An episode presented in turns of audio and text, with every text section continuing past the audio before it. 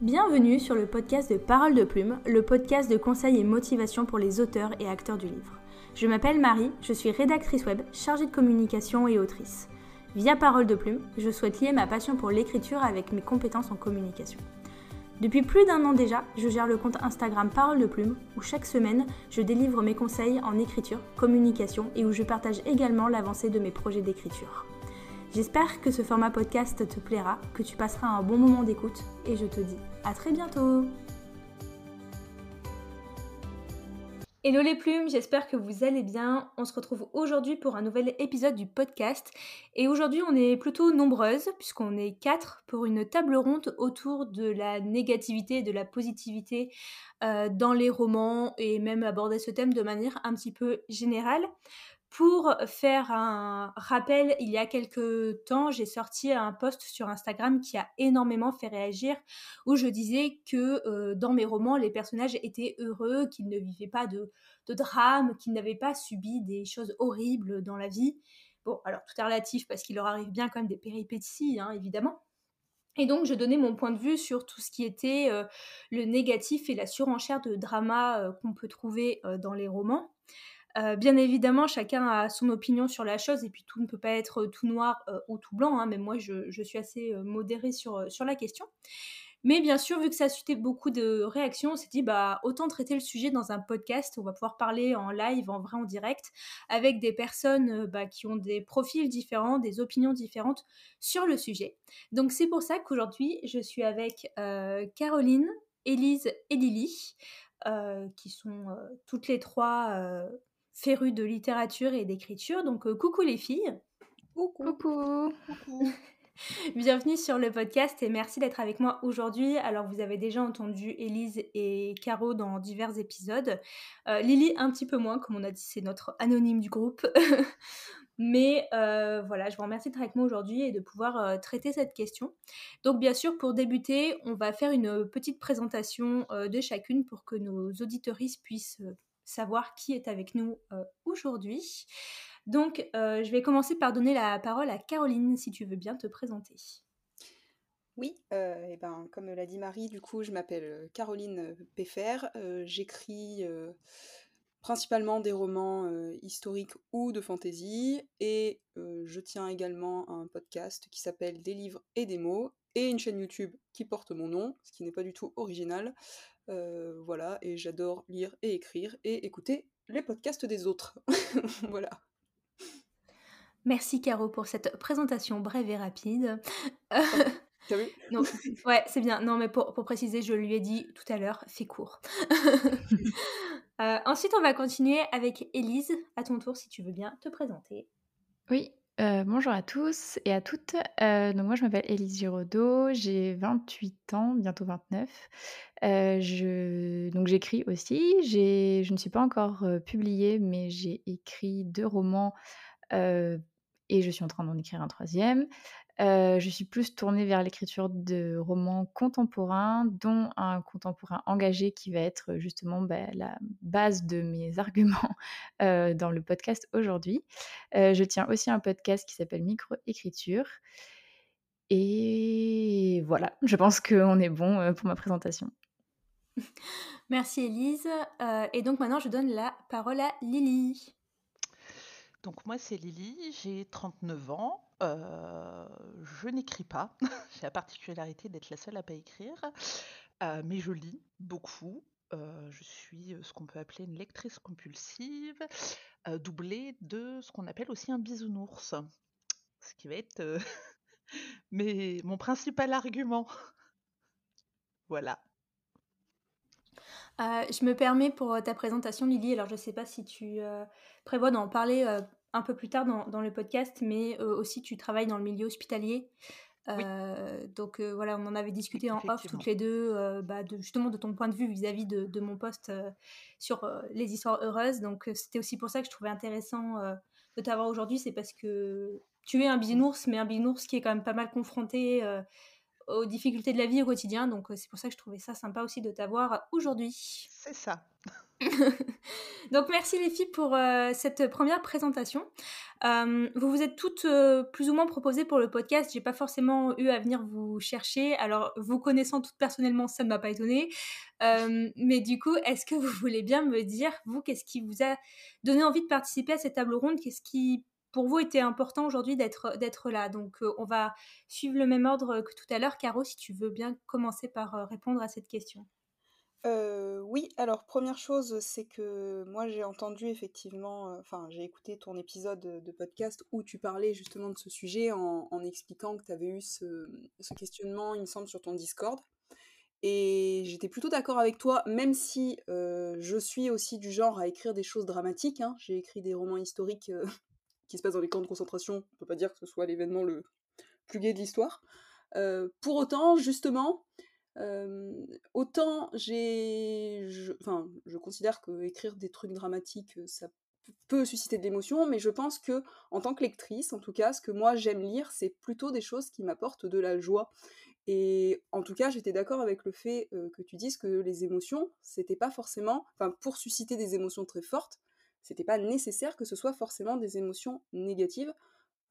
et principalement, j'ai plus tendance à pleurer de joie en regardant quelque chose ou à ressentir de fortes émotions quand c'est de la joie que quand c'est c'est du drame où des fois je reste et en fait je suis incapable de enfin je bug voilà c'est peut-être résumé bizarrement mais ouais mais, mais je, je, comprends tout à fait après comme voilà comme tu dis je l'ai déjà dit dans un épisode précédent je pense qu'il faut pas mettre alors je dis pas qu'il faut mettre toutes les émotions sur un même pied d'égalité mais je pense qu'il faut effectivement ne pas minimiser euh, les émotions positives.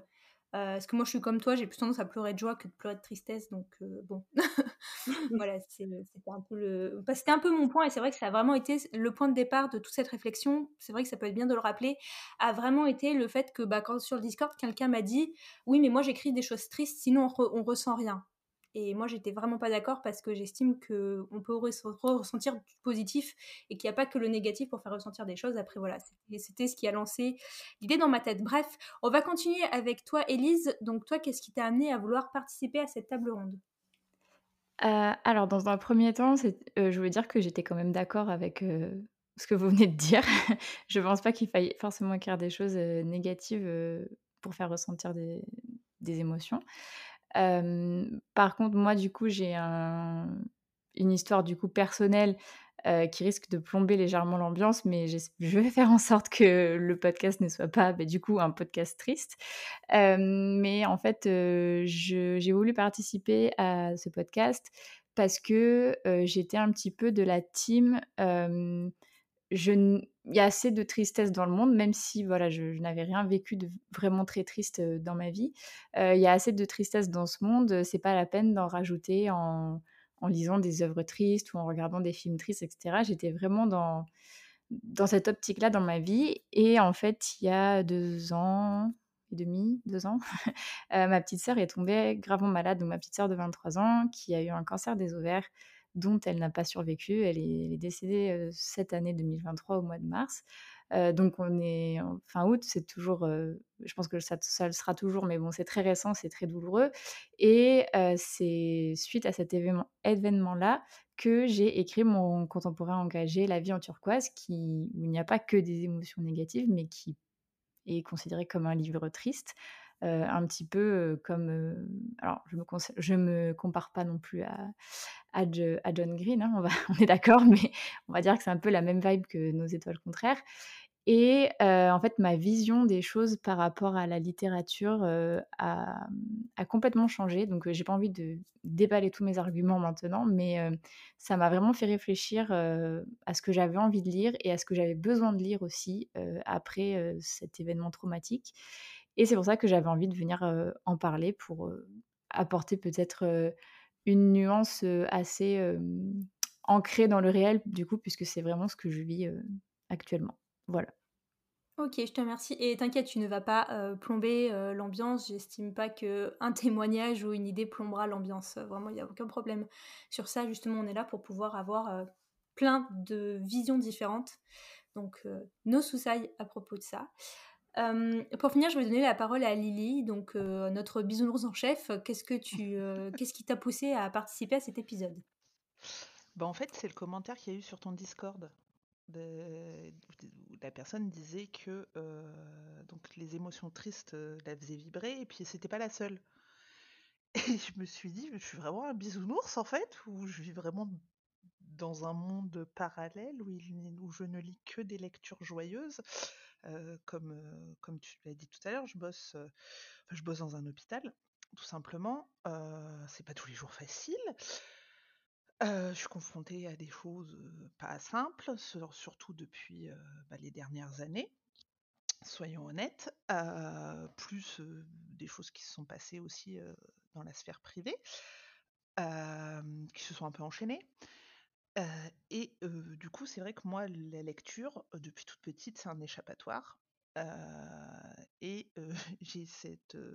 alors, je vais vraiment être au contraire de, de Élise, je pense. C'est-à-dire que mmh, je pars du principe, si je veux voir de la tristesse, en fait, il suffit que je regarde autour de moi ou la télé ou au travail. Et du coup, la lecture, comme pour moi, c'est vraiment une porte vers un monde joyeux et un peu de happy end, je fais hyper gaffe à ce que je lis et je ne lis que des choses qui finissent bien. Alors, j'aime quand. Enfin, c'est nuancé évidemment, s'il se passe rien dans le livre, je vais un petit peu m'embêter quand même. Mais voilà, je suis quand même plus happy end, ils vécurent heureux et eurent beaucoup d'enfants. ce qui explique peut-être aussi l'endroit où je vis, que, que quand ça finit mal. Voilà. Mais c'est vrai que j'ai été triste pour la personne qui n'avait que. Et c'est sincère, enfin vraiment, je, suis un bisounours dans la vie de tous les jours aussi. J'aime pas quand les gens vont pas bien. Mmh. Voilà. je confirme.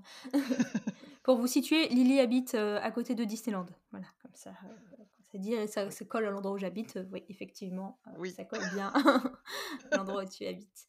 Donc maintenant qu'on sait à peu près pourquoi vous êtes toutes là, je pense qu'on a compris pourquoi j'étais là. Alors non seulement d'être l'hôte de ce podcast, je pense qu'on a bien cerné l'idée que ben, moi aussi j'avais quand même été particulièrement choquée, je ne sais pas si le terme, mais attristée de cette réflexion sur le Discord. donc voilà, on, Caro en a parlé, j'en ai reparlé, Lily en a reparlé, donc euh, je pense qu'on va avancer dans, les sujets. Donc la question suivante, euh, ça va être peut-être un peu abstrait philosophique, c'est euh, qu'est-ce que pour vous et que pensez-vous des concepts de positivité et de négativité? Donc j'espère que vous avez bien révisé votre philo pour préparer cette question. Caro, toi la prof, je te laisse débuter. Alors, c'est trop drôle parce que je, vous écoutais parler, je me suis dit, attends, c'est quoi la question d'après? Donc j'ai été revoir le questionnaire, je me suis dit, oh là là, ça va être compliqué. En plus, il faut que je réponde en premier. Donc, euh, je me ressens, pardon. Alors, je pense que, pour moi, ce qui relève du concept général de ce qui est positif, ce qui est négatif, ou en tout cas cultiver son état positif, cultiver son état négatif, c'est un état d'esprit. Donc je pense que il y a effectivement, c'était intéressant ce que disait Lily en disant, ben voilà, on voit beaucoup de négativité au quotidien, la littérature, ce qu'elle cherche à travers ça, c'est à s'évader et c'est à avoir du positif. Positif, pardon. Bon, moi je travaille pas dans un hôpital, je travaille dans l'éducation nationale. Je dois avouer aussi que quand je rentre le soir, j'ai pas envie de lire un drame. Voilà, il y a suffisamment de choses compliquées auxquelles on est confronté tous les jours. Voilà, ce qui ne veut pas dire que je veux que ça ne m'arrive pas de lire des livres dramatiques non plus. Mais c'est vrai que, bon, au-delà de, la lecture, je trouve que l'idée de positivité et de négativité, c'est aussi un état d'esprit, et que si on prend l'écriture en elle-même, on part aussi avec un postulat, en fait, je pense, de départ, en se disant, est-ce que je veux écrire? Alors après, bien évidemment, ça ne veut pas dire que si on écrit un projet où on a des émotions négatives, on va faire ça sur tous les projets d'écriture qu'on va faire derrière mais je pense que au-delà voilà, de l'écriture, c'est vraiment un concept et un état d'esprit au quotidien de se dire ben moi je, veux voilà que ma vie soit joyeuse, je veux penser de manière positive et je veux pas m'enfermer dans une culture du négatif. Donc là, je sors un petit peu d'écrire un texte ou de lire un texte, mais certaines personnes, par exemple, si c'est se mettre à l'écriture, vont tout de suite être dans une spirale de se dire c'est compliqué, c'est difficile, c'est machin, bon, ben, en fait, c'est aussi un état d'esprit pour moi de se dire, bah, oui, c'est peut-être difficile, mais il faut aussi se motiver, il faut se dire que c'est pour quelque chose de plaisir, il faut dire que, voilà, je pense que, pour moi, ce que j'ai résumé par ton concept de positivité, négativité, c'est plus l'état d'esprit que le message, en fait, positif, négatif, émotion positive ou émotion négative qu'on véhiculerait dans un texte. Mais c'est peut-être un peu flou ce que je viens de dire. Donc voilà, ma contribution à cette réponse. C'était philosophique. je suis d'accord. Non, c'était très bien, c'était très bien. du coup, on va avancer avec du coup la, réponse d'Élise sur ces deux concepts, ces deux concepts-là, si tu, si tu veux bien. Oui, oui. alors, j'ai aucun, problème avec, avec ça. juste, en fait, je ne sais pas trop quoi répondre, pour être honnête. parce que, en fait, j'ai pas envie qu'on comment dire? En fait, j'ai plein de choses à avancer dans ce podcast, mais j'ai pas envie de passer pour la meuf qui dit qu'il faut absolument écrire que des trucs négatifs. C'est pas du tout ce que je voulais dire, ce que j'ai envie de pas faire passer comme message. mais du coup, sur la positivité, négativité,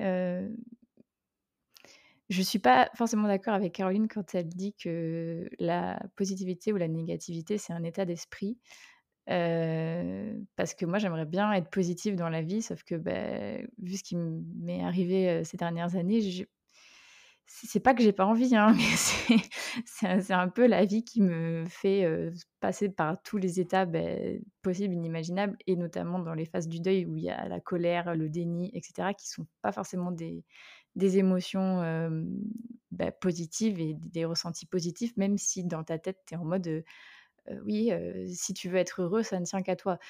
Je trouve que ça aussi, ça, ça peut être vrai et en même temps, c'est aussi faux parce que j'espère que c'est pas hyper brouillon ce que je dis, mais c'est vrai que si on a envie d'être heureux, ça, ça tient qu'à nous, mais quand il nous arrive des drames ou qu'on perd des gens qu'on aime, il n'y a rien de pire dans la vie, à mon avis, on peut pas forcément, on n'y arrive pas forcément en fait.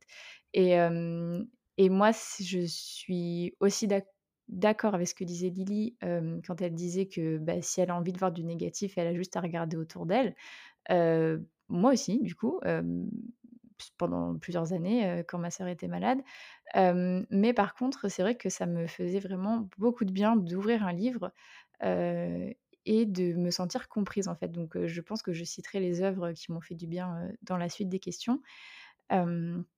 Donc, je ne sais pas trop si je réponds à la question sur les concepts de positivité et de négativité, mais au moins je, réponds à ce que, les, ce que mes compagnes de, de, ce podcast ont dit.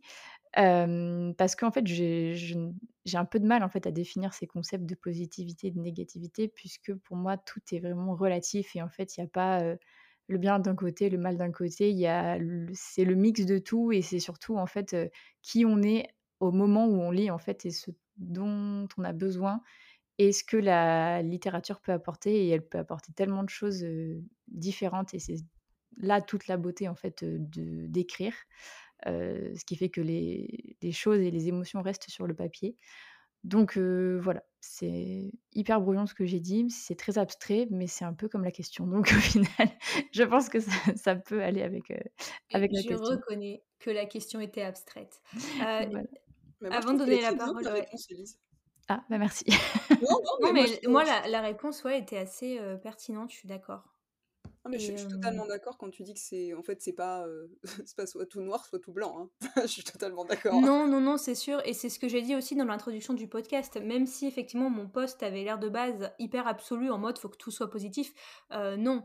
Et ce que je voudrais rebondir juste avant de donner la parole à Lily sur cette question, par rapport à ce qu'a dit Élise, alors moi, je, vous l'avez compris, vous le savez, je prône la positivité au quotidien dans le sens où je préfère essayer de cultiver un, pour reprendre ce que disait Caro, je préfère essayer de cultiver un état d'esprit positif et de pas m'énerver sur toutes les petites choses négatives qui arrivent pour qu'à la fin de la journée, je sois plus détente et positive que énervée parce qu'il y a eu ci ou ça dans ma journée.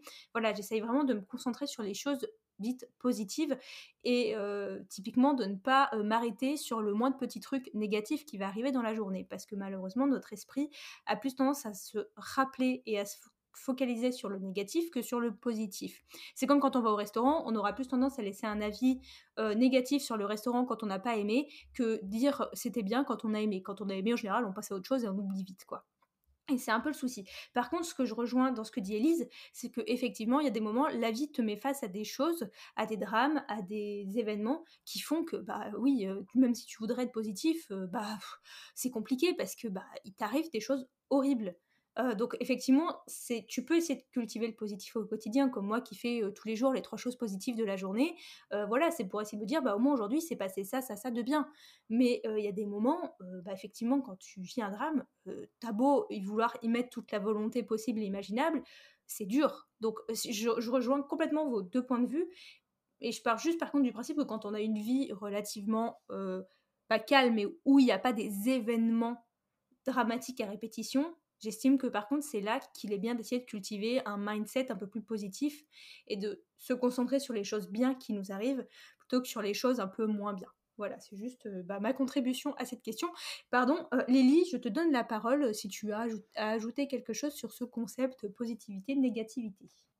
Bah, Est-ce que tu fournis la copie double et 4 heures pour répondre à la question? Non, j'ai dit qu'il fallait qu'on fasse un épisode d'environ une heure. non, parce que là, vraiment, j'ai lu ta question tout à l'heure et je me suis dit, oh punaise, les cours de philo, c'est vieux. C'était il y a plus de 20 ans. Euh, et j'aimais pas ça. Euh, euh, non, alors après, toi, tu me connais ah, bien. Tu n'es pas obligé, hein, si tu n'as pas envie de t'étaler sur la question, tu n'es pas obligé. Après, je suis quelqu'un de très cartésien. Je pense que tu es un peu d'accord avec ça. je suis très logique aussi et j'ai fait des études scientifiques, alors pas longtemps, mais un petit peu. Et il y avait en physique, on disait souvent, ou en chimie, je sais plus, le positif attire le positif et le négatif attire le négatif. Enfin, je sais plus en quoi. Peut-être peut que c'est l'inverse. Je sais On appelle ça la loi de l'attraction. Ouais, il y a un truc comme ça. J'ai un vieux souvenir de machin comme ça.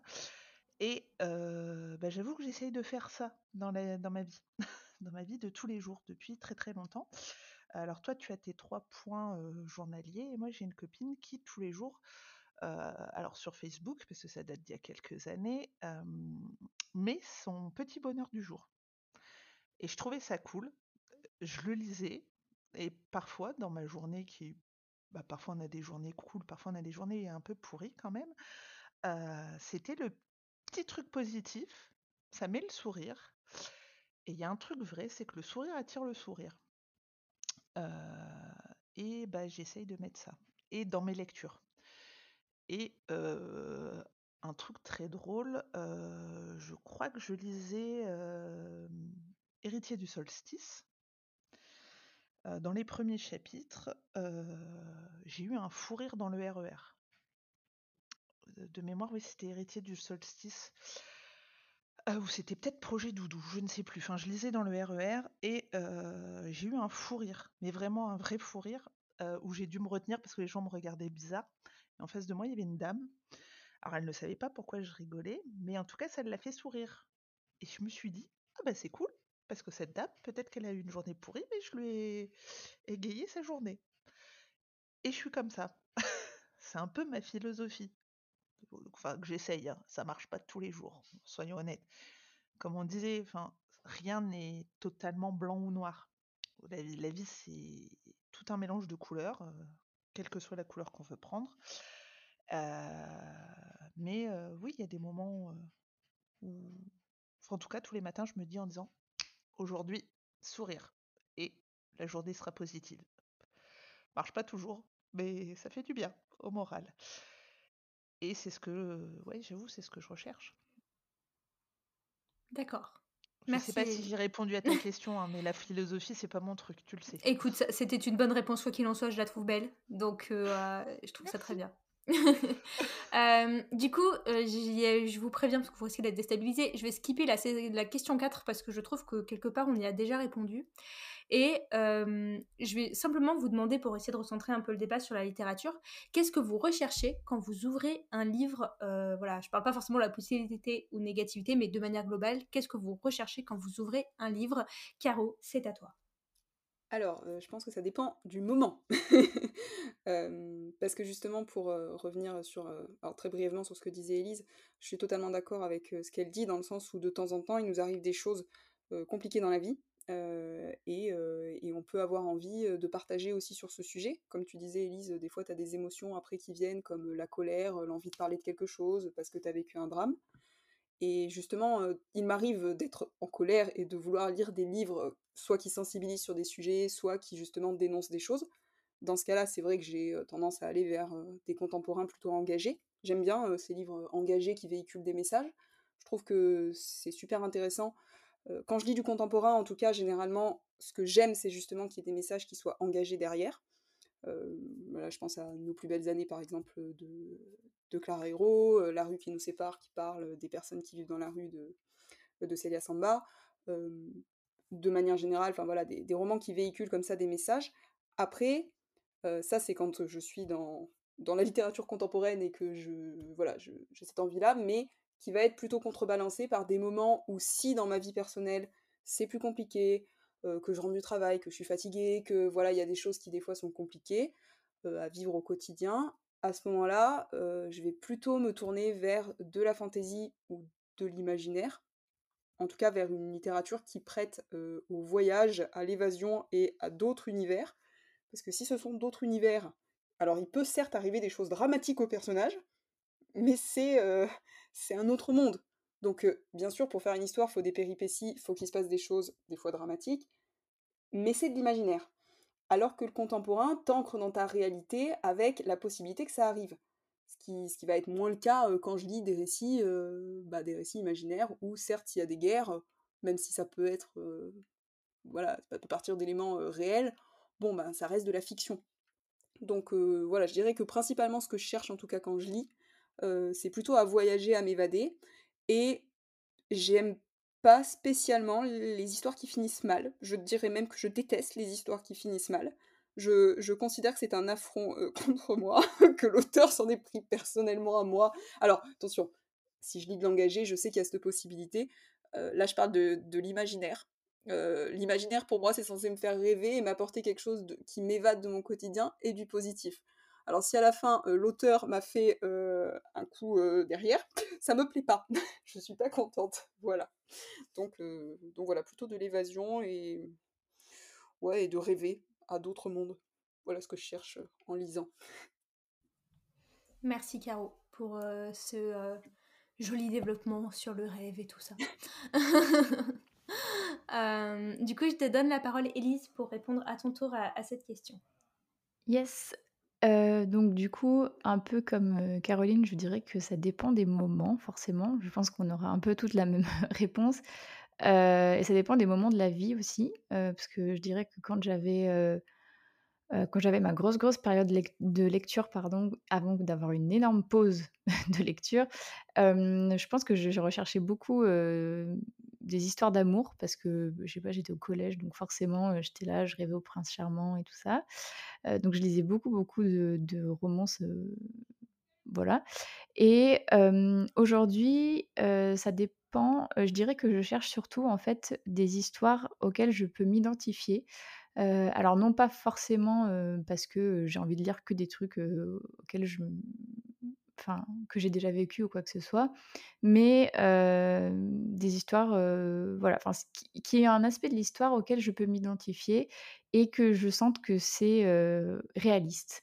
même si c'est de la fantaisie, j'arrive toujours à trouver quelque chose en fait, généralement dans mes lectures enfin et quand j'y arrive pas du coup ben, je note qu'une étoile parce que j'ai l'impression que c'est pas forcément vrai donc là en ce moment j'alterne beaucoup entre des romans donc c'est quasiment que du contemporain que je lis en ce moment à part là où j'ai lu l'engrange temps parce que c'était le livre de Nell et que j'avais trop hâte de voir mais sinon je lis beaucoup beaucoup de contemporains donc soit des contemporains engagés et qui ont des fins ben, pas forcément joyeuses, ou des contemporains drôles, parce que voilà, là en ce moment le, roman que j'écris est censé être drôle, donc j'espère que tout le monde va adhérer à mon humour de merde.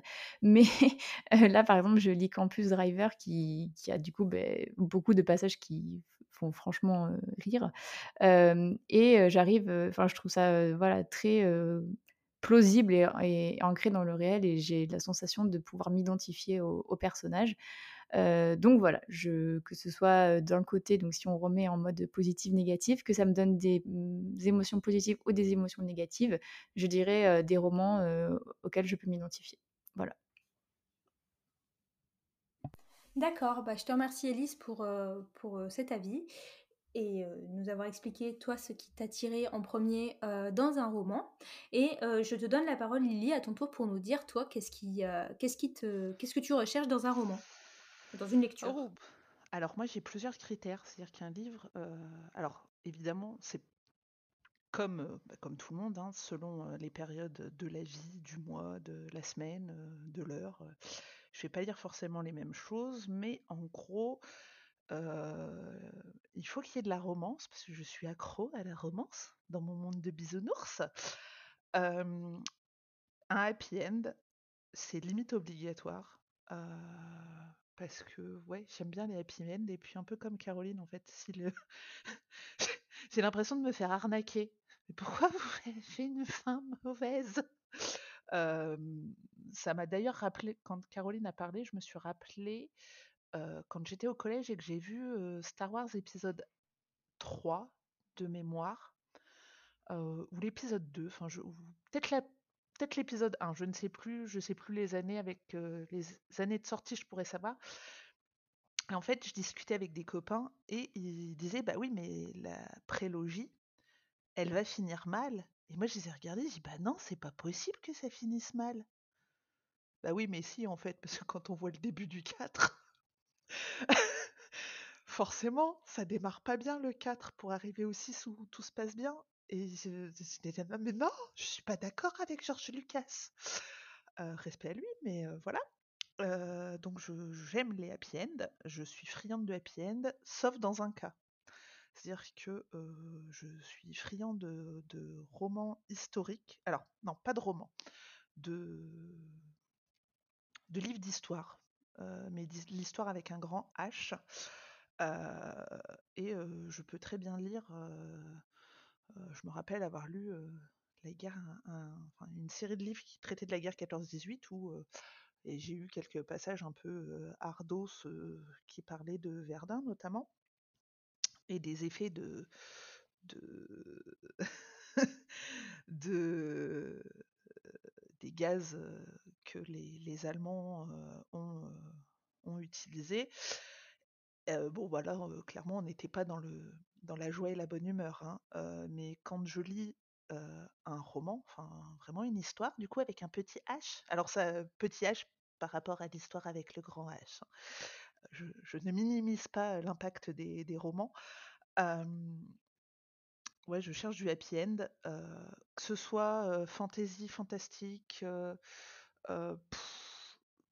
contemporain, pas contemporain, du coup historique ou pas historique, dans un monde parallèle, futuriste, apocalyptique, etc. Il faut que ça finisse bien. j'ai beaucoup de mal, et ça tu le, enfin, je le dis, je le dis souvent. pour moi, par exemple, la dark romance, c'est quand même antinomique une romance dark, donc forcément ça finit mal. Mais si ça finit mal, est-ce que c'est... Par exemple, un truc qui finit mal, c'est la fin de la vie? je suis désolée, hein, je, vais peut-être apprendre des trucs à des gens, mais à la fin, on meurt tous. Et oui, voilà, on sait très bien que les romances finissent toujours par la mort d'un des protagonistes, mais je veux pas le lire, je veux lire une romance. Je veux qu'à la fin, limite, ce soit écrit à la un peu comme chez Mickey, quoi. Enfin, chez Disney, pas chez Mickey. Euh, ils vécurent heureux et eurent beaucoup d'enfants, même si c'est pas vrai, on s'en fiche. Mais voilà, c'est ça que je recherche, essentiellement. Merci Lily. Euh, euh, je vous remercie toutes les trois pour nous avoir bah, donné votre avis. Je vais donner le mien aussi. du coup, alors, je suis globalement un peu comme tout le monde. Euh, bon, je suppose que si vous me suivez sur Instagram et euh, sur euh, ce podcast, bah vous, voilà, vous, vous m'avez cerné un peu depuis le temps. moi aussi, je fais quand même partie des gens qui vivent, enfin, qui essayent de vivre dans leur monde imaginaire de bisounours. Donc, en général, quand j'ouvre un roman, effectivement, je cherche un happy end à la fin et de la romance, et surtout, bah, je cherche à ne pas trop me plomber le moral. Dans les questions, la question suivante, c'était euh, de savoir si on faisait une différence entre les, genres. Alors, j'estime que vous y avez répondu, les filles, donc je ne la poserai pas euh, explicitement. Euh, mais effectivement, quand j'ouvre un contemporain et quand j'ouvre un roman imaginaire fantasy, je vais quand même pas chercher la même chose. Je sais qu'en général, quand j'ouvre une fantasy, il va y avoir du sang, des morts, des batailles, du drame. Par contre, je veux qu'à la fin, ça se termine bien. Même si ça prend six tomes, il faut que ça se termine bien. Euh, voilà, typiquement, j'ai déjà arrêté de lire une euh, saga de fantasy. Euh, alors, j'ai essayé de lire un peu la suite et c'est pas que cet événement-là qui m'a fait arrêter de la lire parce que vraiment, arrivé au tome 3, je ne pouvais plus, je, m'ennuie à mourir. Peut-être que vous saurez de quoi je parle, mais je vais éviter de le dire au podcast pour les personnes qui sont en train de lire cette saga ou qui auront envie de la lire. mais dans le tome 2, il y a un moment, un couple qui se sépare. Ah, mais mon cœur n'y a pas survécu. Déjà, j'ai failli arrêter de lire à ce moment-là. Et ensuite, bah bon, bref, le tome 3, pour diverses raisons et variées, euh, j'ai arrêté de lire une bonne fois pour toutes. Donc, voilà, il y a quand même des événements qui vont faire que euh, je vais arrêter de lire. Donc, je cherche quand même, quand je lis, quelque chose qui va me faire vibrer, mais positivement. C'est vrai que je suis quelqu'un qui lit pas, alors sûrement à tort, à part deux ou trois parce que ce sont des copines à moi qui les ont écrits. Je ne lis pas euh, de romans euh, très peu d'engagés et euh, tout ce qu'on appelle aussi les tranches de vie et la littérature blanche.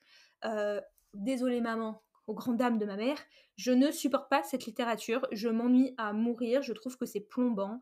donc c'est vrai qu'en général, je vais avoir plus tendance à lire des rom-coms, des new romances où bah, on sait qu'il y a un happy end. et ensuite, quand je vais lire de la fantasy, il n'y a pas de souci s'il se passe plein de drames parce que ben voilà, quand on lit une fantaisie, on veut quand même que le personnage vive des aventures. Hein. parce que s'il est euh, heureux euh, dans sa chaumière du matin au soir, bon, euh, effectivement, vous allez me dire, bah, il n'y a plus d'histoire. Moi-même, quand j'écris mes histoires, bon, Projet Doudou, c'est un peu différent, mais si on prend Héritier du solstice, bah oui, il leur arrive quand même des drames. là, juste avant qu'on enregistre le podcast, j'ai quand même passé deux chapitres qui sont très tristes. mais parce que bah faut bien qu'il leur arrive des choses, voilà, c'est les péripéties de la vie, quoi. Mais par contre, à la fin, il y a une happy end.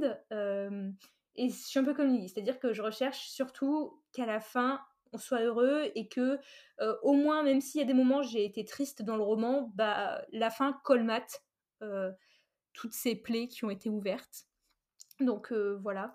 Par contre, Lily, je suis désolée, mais même moi, à 10 ans, quand Star Wars 3 est sorti, je savais que ça finirait mal. Et là, pour le coup, je vous dis, je pleure plus souvent de choses joyeuses que de choses tristes. Mais Star Wars 3, vraiment, j'ai pleuré toutes les larmes de mon corps. Voilà. Non, mais moi aussi j'ai pleuré, mais, pas parce que, parce que le film était pas bon en fait. J'ai pleuré parce que le film était naze. Mais attendez, mais ça, ça finit bien à la fin. Dark Vador mais ça finit quand même, ça va. l'épisode 6 finit bien. Dans l'épisode Avec les Ewoks, il y a de la musique. Non, mais oui, non, mais, là on parle de l'épisode 3. Oui, d'accord, l'épisode 3. J'ai adoré l'épisode 3. Je... Moi aussi, c'est un de mes mon film préféré. Non, mais oui, Alors, mais... Non, mais moi, moi j'ai kiffé parce qu'il y avait Hayden Christensen et qu'elle oh oui, mais oui. j'avais à peu près le même âge que lui. Et vraiment, moi, mon rêve dans la vie, c'était de finir avec Hayden Christensen. Ah bah par contre, on va tous se battre. Hein. Ouais, ah franchement, bah j'avais un super grand poster dans ma chambre, je lui faisais un bisou tous les soirs. oui, bah, pardon, euh. excuse-moi Marie, tu nous as battus. Respect. Oui, mais alors je suis plus vieille que vous, je l'ai connu avant vous sur TF1, donc voilà, j'ai la priorité. Sur TF1 Oui, je, je, t'expliquerai après. Euh, on va pas oui, vous pendant deux heures. Mais non, mais en fait, je me rends. J'avais pas fait le lien. Je pense que j'étais un peu très très très très très naïve à l'époque, enfin encore plus que maintenant. Et je n'avais pas fait le lien en fait entre la prélogie de Star Wars et la trilogie. Et en plus, je pense même qu'à l'époque, je n'avais pas encore vu la trilogie. Mais attends, le, le l'épisode 3 est sorti, j'avais 10 ans, Lily. Oui, Donc si bah, j'avais 10 ans, j'avais pas le droit de regarder la télé le soir. Mais par contre, on dans quel sens? Non, mais c'était peut-être l'épisode 1 parce que c'était vraiment quand j'étais au Ouais, collège. épisode 1, il est sorti en 99. Ah bah non, j'étais déjà plus au collège. Ah. Bah, on devait peut-être en parler alors aux informations, etc. Et, euh, et je comprenais pas pourquoi ça finirait mal. Bon, Mais bref, on réglera ça. cette question en off. Ouais. Euh, et on va passer à la question euh, suivante, qui là, du coup, je suppose, va susciter euh, des premières très bonnes réactions. Je vous lis la question en entier. Êtes-vous prête? Attention, écoutez bien. Diriez-vous que dans notre monde, que ce soit la littérature, film, les news dans le journal, sur les réseaux sociaux et compagnie, plus une histoire, un événement est triste, dramatique, trash et négatif, euh, il attire plus qu'un événement positif. Donc en gros, est-ce que la négativité attire- attire-t-elle plus que la positivité? Sommes-nous toujours en quête de l'histoire la plus sordide et triste? Oui. Voilà, est-ce que la question a été aussi. claire? Très bon. Très Est-ce que la, la question est claire? Très bien. Donc, Caro, tu peux répondre en premier à cette question. Bah, je, je vais faire une réponse qui va être, euh, pour commencer, une réponse de prof. Je suis désolée, je m'en excuse d'avance. Mais oui, bien sûr, je vous prends juste un exemple très bateau. Moi, quand je fais cours, tous les cours euh, qui sont... euh, alors, il s'est passé ça au niveau culturel, il s'est passé ça au niveau social, il s'est passé ça. Ça n'intéresse personne. Tout le monde s'en fout. Par contre, dès que je commence, j'arrive, cette année, on va étudier la Première et la Seconde Guerre mondiale. Ouais Alors, on se calme, les gens, il va y avoir des morts. Ouais Bon, d'accord, ok. Donc, de, manière générale, si, en fait, il y a, y a une espèce, je pense, euh, de fascination des gens pour un attrait de ce qui est dramatique.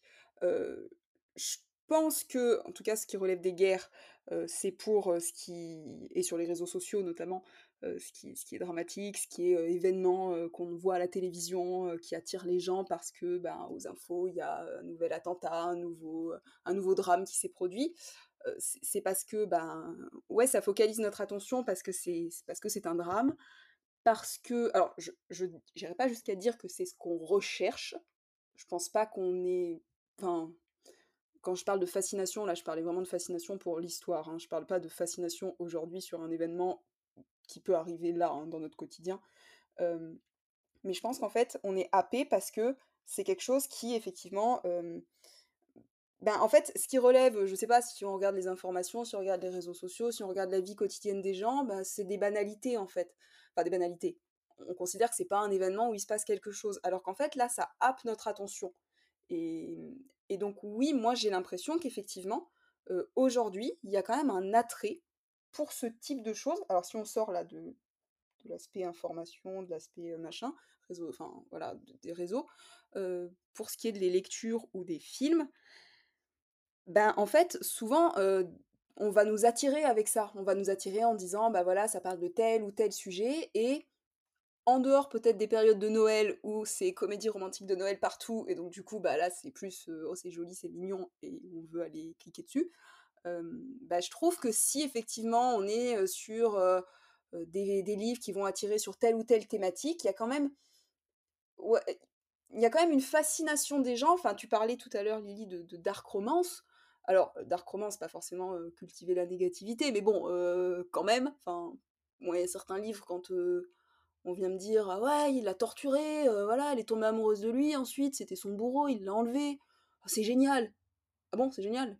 Bah, moi, j'appelle ça le syndrome de Stockholm, et je trouve que c'est grave, mais après, il y a, il y a un attrait quand même, je trouve, pour tout ce qui, effectivement, est. euh, alors, c'est peut-être pas dramatique et pas négatif, c'est peut-être pas le bon mot, mais qui en tout cas bah, est un peu macabre et un peu. euh, Ouais, celui qu'on va classer quand même dans la catégorie des choses normalement qui sont plutôt néfastes. En tout cas, il y a, euh, j'ai l'impression que si on écrit un roman on est là et on dit, bah, dans mon roman, oui, bien sûr, il y a des péripéties, mais bah, moi, tout se passe bien, la famille va bien, non, non, c'est pas une orpheline qui a été abandonnée par euh, ses parents, euh, c'est pas quelqu'un qui a vécu, qui a un lourd passé traumatique, parce que ça, qu'est-ce qu'on en voit des, pauvres bad boys torturés au passé traumatisant. Ben en fait, si on n'a pas ça, on a l'impression que notre personnage va être plat, ou en tout cas, on a l'impression que les gens vont croire que notre personnage sera plat.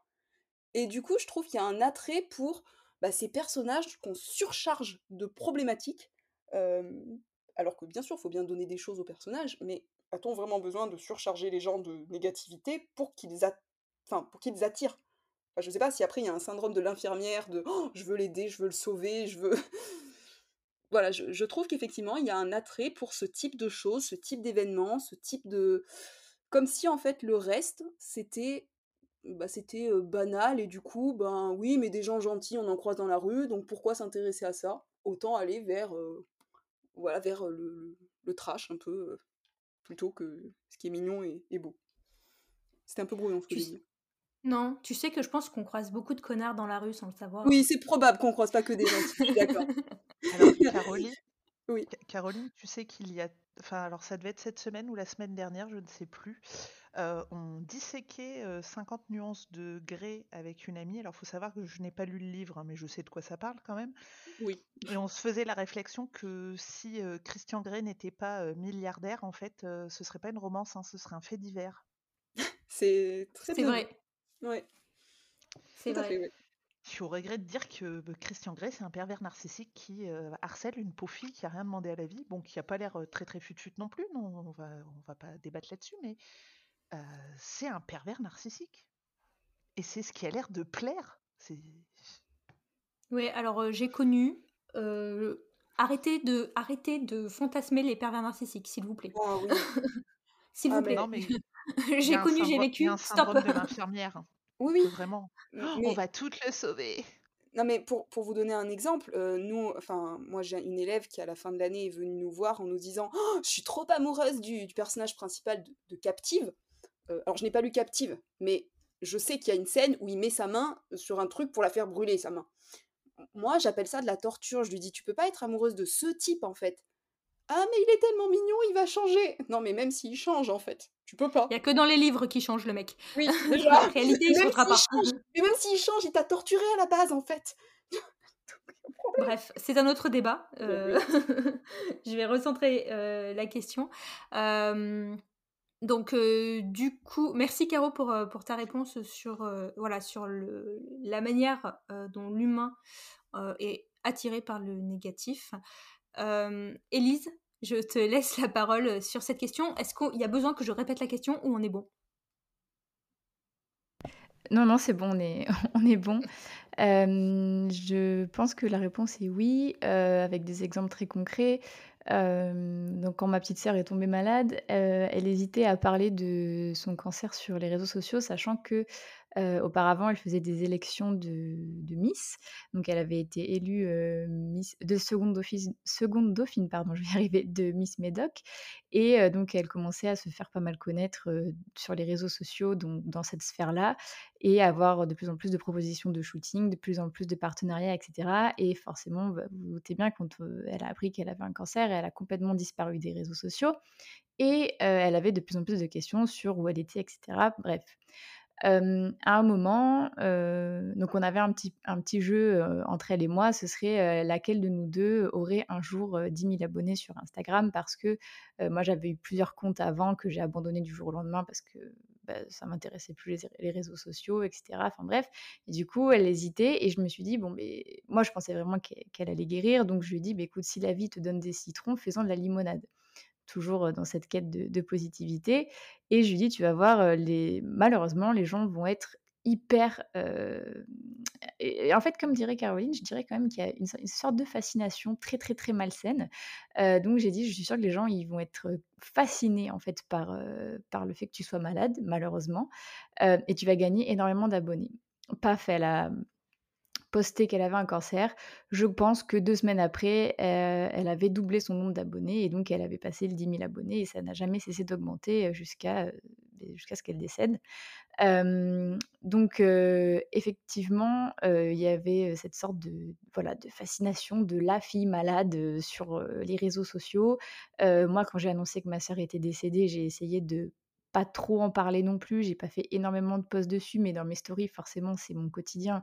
Il y a encore, je ne raconte pas tout forcément, mais j'en ai parlé pour expliquer voilà pourquoi les choses n'avançaient plus ou quoi. Et on m'a posé tellement de questions. Je n'ai jamais gagné autant d'abonnés que quand j'ai annoncé que ma petite sœur était décédée. Et enfin, j'étais en mode c'est malsain. Genre, c'est vraiment, c'est malsain. Donc, franchement, voilà. Pour ce qui est de est-ce que les gens sont plus attirés par le négatif? Oui. de même que un autre exemple, là j'ai posté, un post sur l'alpha lecture en disant que tout s'était très bien passé. Il y a une copine d'Insta qui m'a dit à juste titre, t'aurais appelé ton post j'ai eu une super mauvaise expérience en alpha lecture. Il aurait beaucoup mieux marché que pourquoi je conseille l'alpha lecture? Et en fait, c'est vrai que dès qu'il se passe un truc ben, négatif, ça attire forcément plus l'œil. Mais je suis comment dire Alors, pas tout ce qui est maladie et tout ça, hein, mais je pense que je dois être la première à inconsciemment être en mode Ah, ça s'est mal passé, pourquoi, machin et tout. Enfin, je jette pas la pierre en mode Tout le monde est nul et moi je suis la meilleure, je suis pas comme ça du tout. Hein. Je m'inclus aussi dans le panier. alors, pourquoi? Je n'en sais rien. Mais c'est un fait. et pourtant, comme tu disais, Caroline, c'est sûr que c'est pas du tout ce qu'on recherche parce que, bah, enfin voilà, je, suis bien placée pour le savoir et je pense que Lily aussi avec son métier, c'est pas du tout quelque chose qu'on a envie de vivre, hein, pas du tout. Hein. Quand on le vit, c'est voilà ça. Mais je sais pas, voir les autres galérer ou je sais pas, peut-être que ça nous met dans un truc en mode ah ben finalement Bon, moi, je pense plus comme ça maintenant, mais ma vie n'est pas si pire, machin. ou alors, moi, par contre, j'ai tendance à, quand je vois les gens, ben, malheureusement, perdre des êtres chers, et c'est horrible de penser comme ça, mais je suis très honnête, je me dis, ah, ben en fait, il n'y a pas que moi. ça me rassure un peu dans ma tristesse. donc voilà, je ne saurais pas expliquer pourquoi, en fait, mais, mais c'est sûr que c'est un fait.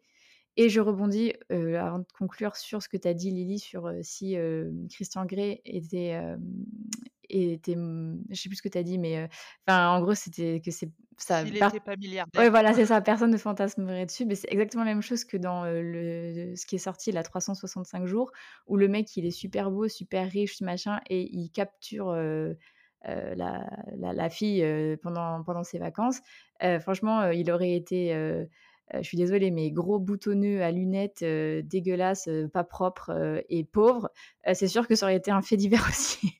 donc, enfin voilà, c'est complètement vrai. Et donc, je ne sais pas d'où vient cet attrait-là de, la population pour, pour ce genre de choses, mais, mais c'est un fait. C'est sûr que, que c'est un fait. Merci Elise pour ce que tu viens de, nous dire parce qu'effectivement, là pour le coup, enfin c'est. Je vais pas dire que c'est criant de vérité ce que tu nous dis, mais je trouve bah, une fois de plus qu'on voit la fascination malsaine de beaucoup de, gens.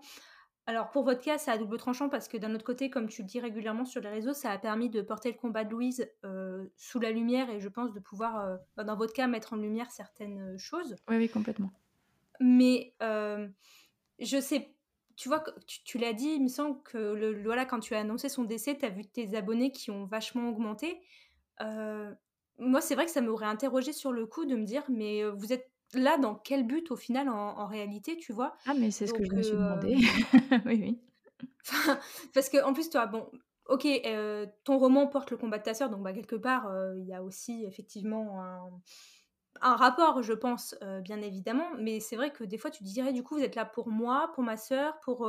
alors, prends pas du tout mal ce que je veux dire, mais pour le fait divers de la mort, mmh pour pour l'écriture, pour euh, du trash, pour vous conforter dans votre vie, parce que tu as dit autre chose qui m'a frappé et justement, il me semble que c'est, je sais plus si c'est avec Lily euh, ou avec Caro qu'on en parlait l'autre jour, de se dire, souvent les gens, quand ils allument leur la télé le soir devant leur canapé et qu'ils voient tout ce qui s'est passé de mal dans le monde, quelque part, ça les aide à relativiser sur leur vie en se disant, bon, la mienne, elle est pas si pire. Mm. Et euh, je trouve ça tellement malsain. Enfin, c'est vraiment, je sais pas si tout ça est fait dans un but de relativiser sur sa propre vie, qui du coup est quelque chose de, je trouve, hyper égoïste. Mmh. Peut-être normal, mais égoïste. mais, mais voilà, c'est vrai que là, tout ce que tu viens de, nous dire, je trouve que c'est à la fois violent, mais tellement vrai. Ouais, mais comme tu dis, enfin, je, je, comment dire, je ne je suis très contente d'avoir autant de personnes qui sont intéressées par mon livre et je sais qu'il y a beaucoup de gens qui se sont abonnés justement parce qu'ils se sont, enfin, qui me connaissent ou pas. Hein. Bon après il y a les gens qui se sont abonnés parce que c'était des amis de ma sœur et qui ont vu que j'allais écrire un livre sur elle. Donc tout ça c'est, je pense que c'est, ça a vraiment une, arrière-pensée très positive. Mais je pense que et je ne sais pas s'ils sont toujours là parce que bon, ben, ça, fait, ça fera bientôt six mois qu'elle n'est plus là, mais qu'en tout cas au début j'ai eu une vague d'abonnements et pas que par des gens qui... parce que j'avais pas annoncé encore que j'allais écrire le livre écrit comme ça, etc., mmh. etc. Donc au moment de son décès, j'ai eu une vague, mais je pense que c'est juste vraiment pour le fait divers de « Ah, ben t'as la fille dont la petite sœur de 23 ans est décédée ». J'en suis certaine. Et, et du coup, pourquoi? Je... Enfin, moi, quand je vois des personnes comme ça sur les réseaux sociaux, surtout sur TikTok, où il y a pas mal de personnes qui font des vidéos comme ça, ça me, ça me fend le cœur. Ça me, j'ai, une peine immense, mais je je vais pas m'abonner parce que, enfin, il y a ce truc malsain de, elle a perdu. Enfin, je sais pas. Je, je, je, peux comprendre des gens qui font des vidéos sur ça parce que ça peut permettre d'exorciser quelque chose, peut-être une manière thérapeutique c'est un autre débat de savoir est-ce que partager vraiment beaucoup sur, sur les réseaux, c'est très très bien. Je n'en sais rien. Et mais après, quand on est malheureux, on, on, cherche tellement des encres un peu partout que je peux comprendre. Enfin, je ne jetterai jamais la, pierre. Mais c'est sûr que quand j'ai annoncé le, décès ou quand ma sœur a annoncé sa maladie, il y a eu une vague de d'abonnements, mais vraiment simplement pour le truc de elle est malade, elle est ci, elle est ça. ou là où il y a d'autres personnes qui étaient malades elles aussi, qui ont vu du positif, qui ont vu quelqu'un qui en parlait sans tabou, etc. Donc il n'y a pas que du négatif. Hein.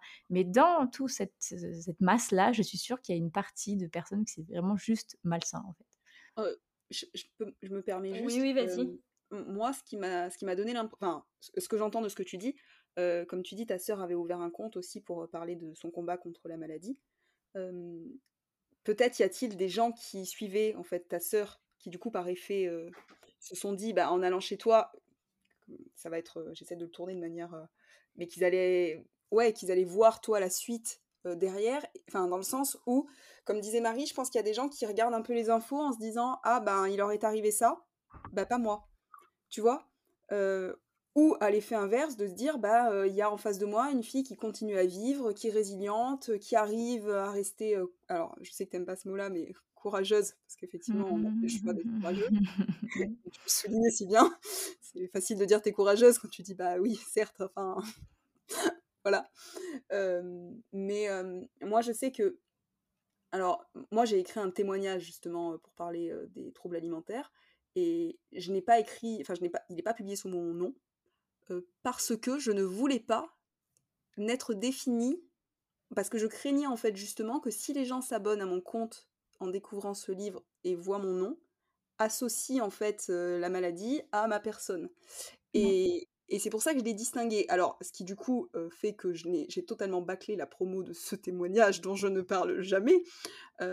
et peut-être que j'attirerai des gens qui sont dans, confrontés à la même problématique mais j'avais pas envie d'avoir des gens qui viennent me parler de ça, tu vois? Mais non, mais je comprends parce que j'avais, enfin, je, pense qu'on en parlera plus en off après, mais moi, avant, j'avais un compte Insta sur aussi les troubles du comportement alimentaire et effectivement, on m'avait associé à mon trouble du comportement alimentaire.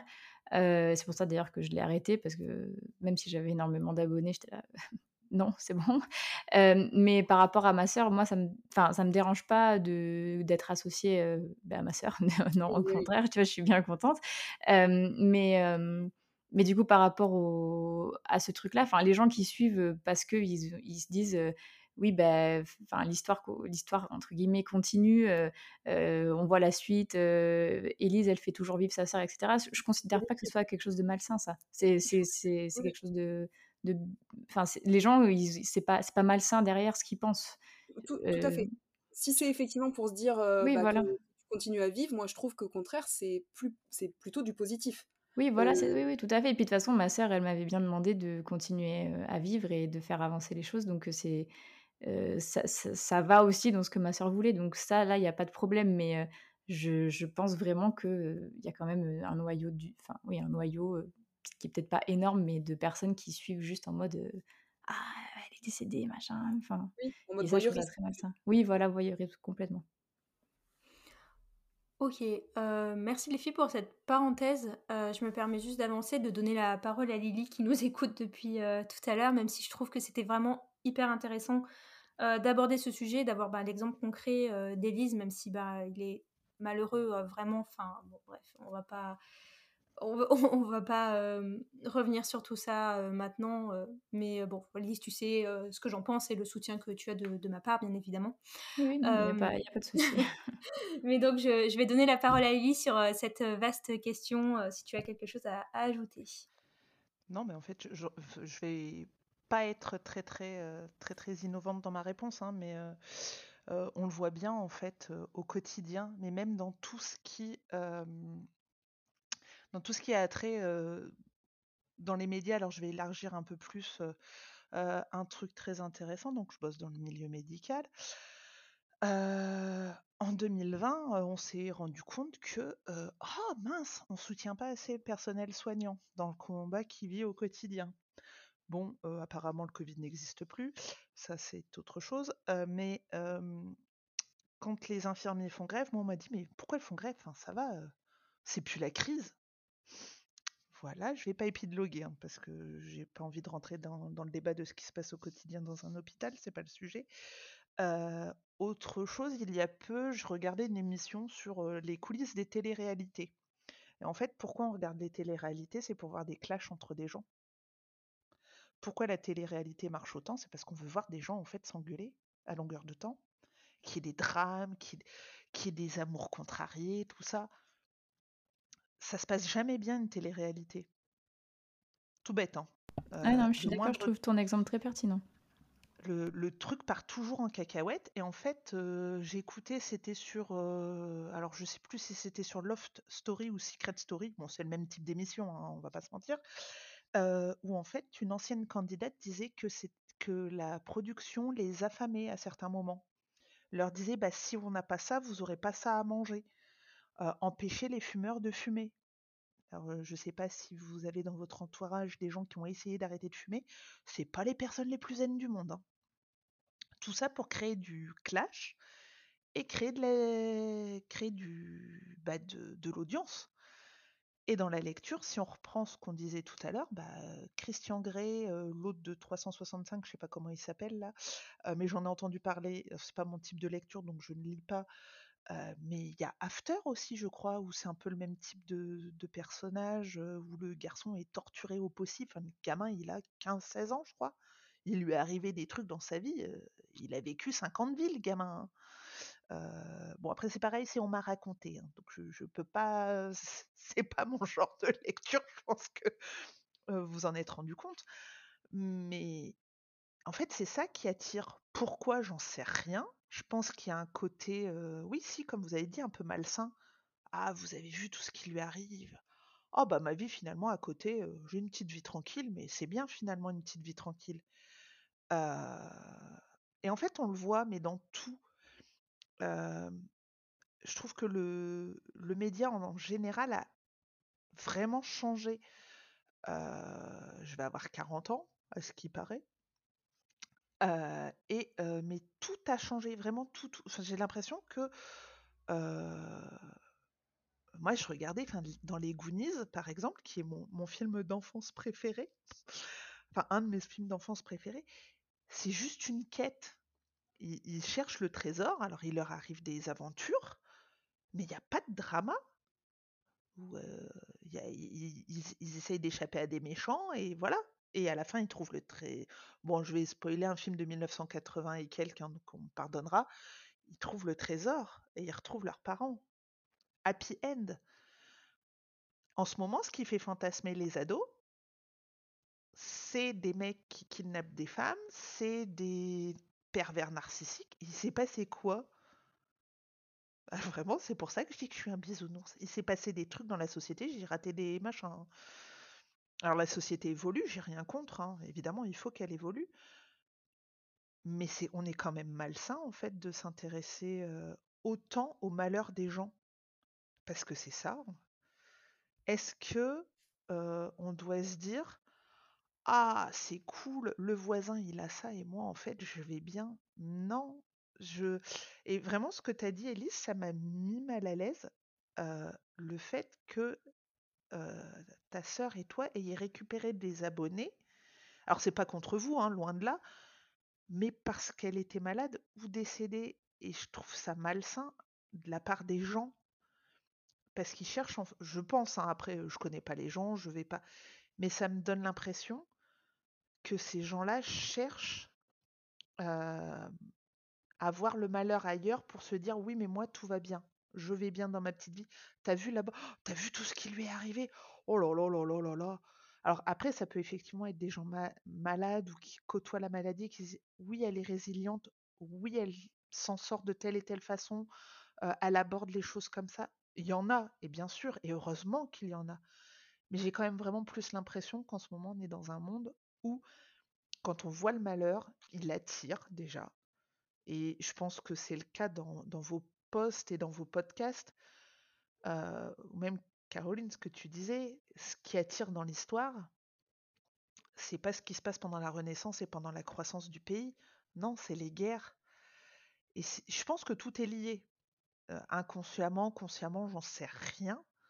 Je suis pas, je suis pas sociologue, donc euh, voilà. Mais je trouve ça triste. moi, quand je dis que je bosse à l'hôpital, euh, souvent les premières choses qu'on me dit, c'est «Oh, Tu dois en voir des choses, t'as des trucs à raconter? Ah, pas de bol, hein, je bosse pas au, milieu des malades. J'ai pas spécialement beaucoup de choses à raconter. Euh, mais je pense que c'est ça qui attire les gens. Pourquoi j'en sais rien. Euh, et je sais que moi j'ai de plus en plus de mal, pour revenir à notre sujet de la lecture et de l'écriture, à trouver des lectures de moi-même. Souvent maintenant, c'est des choses qu'on me conseille. parce que je suis plus sûre du happy end à la fin du livre, en fait. Je vais prendre une romance, va falloir. J'ai une chance sur deux de tomber sur la dark romance. Ce qui est pour tous les. Je pense que pour tous les exemples, si les mecs dans la dark romance n'étaient pas riches à millions, enfin, ce serait un fait divers dans. comment à la télé, dans Enquête criminelle ou je sais pas dans quoi. Dans 20 minutes. Tu sais, c'est toujours le journal 20 minutes que tu vois passer sur les réseaux sociaux avec les filles. Oui, mais alors, le journal 20 minutes, c'est juste un journal gratuit? Oui, et ben il y a toujours des trucs hyper sordides dans ce journal. oui, non, non, non, parce qu'ils avaient un horoscope qui était plutôt pas mal. ah, pardon, mais à coup pas. voilà, et ils ont une, une, rubrique culture qui était plutôt sympa. D'accord, je, te laisse reprendre. oui, Caro. en fait, c'est vrai, Pardon. c'est triste que même pour les journaux, en fait, j'aimerais bien savoir si, par exemple, Le Monde demain sort une, une une à base de, je vais prendre un extrême, mais tout va bien, le monde il est beau, le monde il est gentil. Combien de ventes ils font Contrairement à la guerre où vous voulez, les conflits sociaux, les conflits machins, la, la mort de bidule, le, ça se vend pas. Ça se vend pas. Et on le voit aussi dans les. Comment Ah Dans les journaux, enfin la presse people. Qu'est-ce qui fait vendre? Les dramas et les ruptures. Si je peux me permettre, ça me fait penser, je sais pas si vous l'avez vu, il y a un sketch de Gad Elmaleh euh, qui date, hein. je crois que ça date, je me demande si c'est même pas dans un des spectacles genre de 2008 ou 2010, hein, donc pour vous dire. Et euh, dans le sketch, il dit J'aimerais tellement un jour ouvrir les infos et qu'aux 20h, on nous dise Bon, aujourd'hui, mesdames, messieurs, rien de spécial, vous pouvez retourner vaquer vos occupations. Tu vois, enfin. J'ai la ref. J'ai la ref. Je suis tellement fan de Gad Elmaleh. Moi aussi. Et J'ai pas euh, la ref, mais c'est beau. Et, et, je trouvais ça tellement bien parce que c'est vrai que des fois, alors je regarde très peu les infos parce que ça me déprime. Enfin voilà, vous allez dire bah oui Marie, mais c'est la vie. Oui bah écoutez, je regarde euh, Hugo Décrypte tous les soirs, au moins je me tiens informée de ce qui s'est passé dans le monde. Euh, je lis les infos, euh, je les lis, mais je les regarde jamais. mais les rares fois où je tombe sur les infos, mais des fois ils vont te chercher des trucs et t'es là en mode Oh putain, les gars, vous auriez mieux fait de rien dire. Hein. Franchement, euh, on vient littéralement de perdre une demi-heure à regarder du vide de négativité, quoi. Enfin, voilà, bref, c'était ma parenthèse. Mais ça m'a fait penser à ce sketch de Gad Elmaleh qui dit Ce serait bien que pour une fois, on ouvre les infos en mode Aujourd'hui, il n'y a rien à dire. Mmh, voilà. Mais pour, rebondir sur ce que vous disiez, sur euh, alors ce que tu disais, Lily, sur euh, le fait que, effectivement, tu, ce que tu as, dit, j'ai pas fait de la sociologie et du coup, j'ai pas étudié le, le, sujet en question, je sais plus exactement ce que tu disais. Mais moi, j'ai eu un cours à l'université, alors c'est en histoire, mais quand on étudiait la guerre, notamment les guerres du XXe siècle, où l'enseignante disait que depuis la Seconde Guerre mondiale, il y a un rapport à effectivement à l'histoire ou aux événements qui a totalement changé. C'est-à-dire que avant, alors avant la Première Guerre mondiale déjà, et ça s'est accentué avec la Seconde, mais avant, on considérait qu'en fait, on allait vers du progrès. Donc on attendait quelque chose de positif de l'avenir. Et que aujourd'hui, enfin depuis les, deux guerres mondiales, on est passé dans un, siècle de victimisation, où c'est-à-dire que c'est à celui qui aura le plus souffert, qui se fera le plus voir enfin qui sera le plus mis en avant, alors que avant, non pas c'était mieux avant, mais en tout cas ce qui s'étudiait à l'école, ce qui était enseigné, c'était les grandes figures héroïques. C'était les grands événements où c'était la gloire des gens, enfin voilà, les grands événements historiques. Alors qu'aujourd'hui, moi je regarde hein, ce qui est enseigné à l'école. voilà, on disait la Renaissance, tout le monde s'en fout, mais totalement. Parce que aujourd'hui, si je prends les programmes là des troisièmes, ce n'est que, que, que des événements négatifs. Enfin, c'est quasiment que ça, et c'est que ça qui capte l'attention des gens. Mais je pense que c'est vraiment parce qu'il y a aussi une ère de négativité qui fait que il y a une perte de, de, sens de notre existence, de perte de sens envers l'avenir, parce qu'on nous parle de réchauffement climatique et de fin du monde dès qu'on ouvre la télévision. Et, c'est pour ça que pour revenir du coup sur la littérature, bah, heureusement qu'on a des livres qui nous changent de ça. Parce que la vie a l'air d'être pas aller très bien. Mais, alors là, je vais parler sous ton couvert, Caroline, mais je crois que c'est à partir de la Première Guerre mondiale d'ailleurs qu'on compte combien on a eu de morts par pays. Oui, bah parce qu'en fait, oh, d'ailleurs les, chiffres sont faussés, mais ça c'est autre chose. mais mais c'est très compliqué de quantifier de toute façon. Mais en fait, c'est surtout que c'est le rapport à la mort qui a évolué. D'autant plus que, en fait, bon, pour expliquer très rapidement, mais avant, c'était la mort faisait partie de la vie. C'est-à-dire, attention, la, mort fait toujours partie de la vie, t'en parlais tout à l'heure, mais en fait, on savait Enfin, on sait toujours qu'on va mourir un jour, mais avant, c'était quelque chose dont on s'attendait à ce que ça puisse arriver très souvent. Les femmes euh, faisaient en moyenne 6 à 7 enfants, elles savaient que sur ces 6 à 7 enfants, il y en avait 3 ou 4 qui n'arriveraient pas à l'âge adulte. Aujourd'hui, quand on perd un enfant, alors ça reste un drame quoi qu'il arrive, hein, qu'on en, en, ait 6 ou qu'on n'en ait qu'un seul, mais aujourd'hui, comme les progrès de la médecine, techniquement, bien sûr pas dans tout, euh, mais sont censés avoir évolué, on meurt moins souvent, ou en tout cas, on meurt de plus en plus tard. Du coup, forcément, quand ça arrive tôt, bah, c'est dramatique dans tous les cas, bien sûr, hein, mais on n'y est plus préparé. On n'y est plus préparé, on a l'impression qu'en fait, c'est quelque chose qui ne peut pas arriver. Et du coup, je pense qu'en fait, il y a ce paradigme-là aussi qui fait que du coup, quand on nous annonce quelque chose à la télé, c'est toujours il s'est passé un drame, des gens sont décédés, et en fait, on trouve ça. alors qu'en fait, des drames dans l'histoire, il n'y a que ça. Il n'y a que ça des gens. Enfin, Désolée, c'est un peu dramatique ce que je suis en train de dire, mais. J'ai plombé l'ambiance, excusez-moi. euh, par contre, si je, est-ce que je peux, j'aimerais apporter une nuance. Oui, oui, bah, nuance, vas-y, parce que. non, non, c'est, c'est un truc qui m'est venu pendant que, que, vous étiez en train de parler et que je voulais dire tout à l'heure et que j'ai oublié. Mais si on reparle du coup de par rapport à la littérature, alors je ne sais pas du tout si c'est lié à à, la vie en général, à comment on voit le monde. Est-ce que parce que du coup, ben, on voit le réchauffement climatique et qu'on a l'impression qu'on va tous crever, les gens sont plus attirés par le négatif. J'en sais rien, je ne sais pas. mais si on reparle du coup vraiment de, des textes et de ce qu'on écrit, nous, ben, en tant qu'autrice en herbe ou auteurice d'ailleurs, et, et, ce que les gens aiment lire. mais en fait, je me dis que finalement, mettre des... Alors, je suis d'accord que quand on... Alors, même, même ça, c'est relatif finalement, parce que j'allais dire, quand on surcharge les gens de, de background négatif, ça paraît moins plausible, alors qu'en fait, non, parce qu'il y, y a, vraiment des gens sur, sur la planète qui, qui ont des vies vraiment horribles et, et misérables. Et, même moi, qui ai perdu ma petite sœur, je, me considère, enfin, pas chanceuse, pas du tout, mais enfin, je, suis sûre qu'il y a des gens qui, qui, ont vécu bien pire que moi, et voilà. et en fait, tout ça, parce que en fait, je me disais que je ne suis plus la même personne qu'il y a deux ans je, forcément, je ne suis plus la même personne que, que, quand j'étais jeune, mais c'est par rapport à tout ce que j'ai vécu qui fait que maintenant j'ai une réflexion comme j'ai aujourd'hui, qui fait que je peux débattre entre guillemets aujourd'hui avec vous et qui fait que j'ai pas forcément la même vision de, de la vie en mode bisounours, même si j'aimerais bien et je juge pas du tout. En fait comment les gens voient leur prisme, le prisme que les gens ont sur la vie et sur la société et même sur les lectures qu'ils ont envie de lire ou non. parce qu'en fait, ça dépend de la vie de chacun.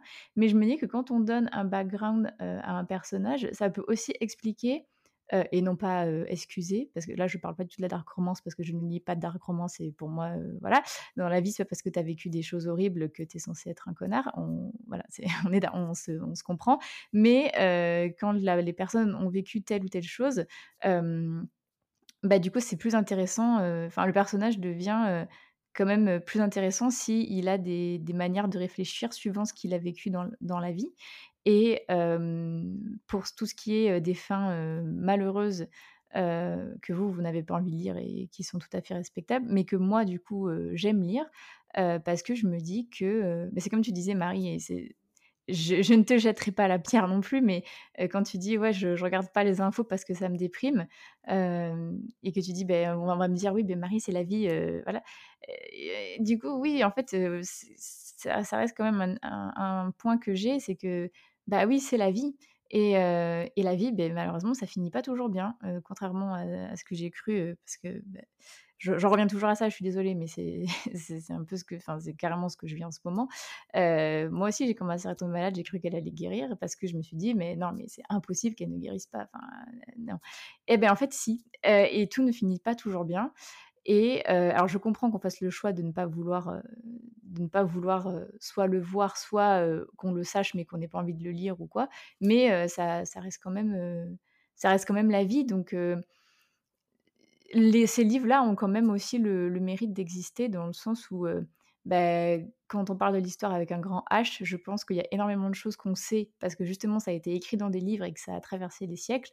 et du coup, ben quand on lit un livre, même si c'est une fin malheureuse, bah, ça reste quand même un, livre qui va nous apporter de, la connaissance et que si jamais plus tard il nous arrive quelque chose de semblable, on se dira ah ben tiens j'avais lu ce livre et bah, ça, me, ça me rappelle et peut-être que même je sais des choses grâce à ce livre-là.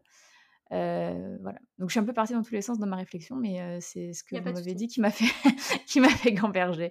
Voilà. Il n'y a aucun souci. en fait, je vais. Pardon, oui? Je, rajoute juste, je pense que tu as dit un truc hyper important.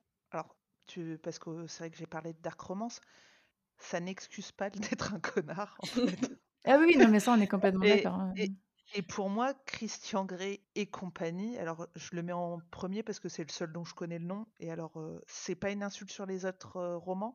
Marie est témoin que je ne connais pas les noms des personnage. Ouais, ouais, Même mes romans qu'elle a lus cinq fois pour les corriger, elle l'appelle toujours Ginette et Gertrude. Hein. Mmh.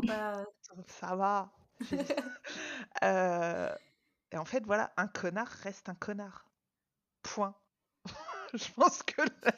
Alors, il peut évoluer. Hein. Une belle conclusion. Hein. Ouais, bah, belle conclusion. on va, on va passer à la potentiel d'évolution. Point. Oui, bon. Je, vais passer à la question suivante sur euh, ce joli point.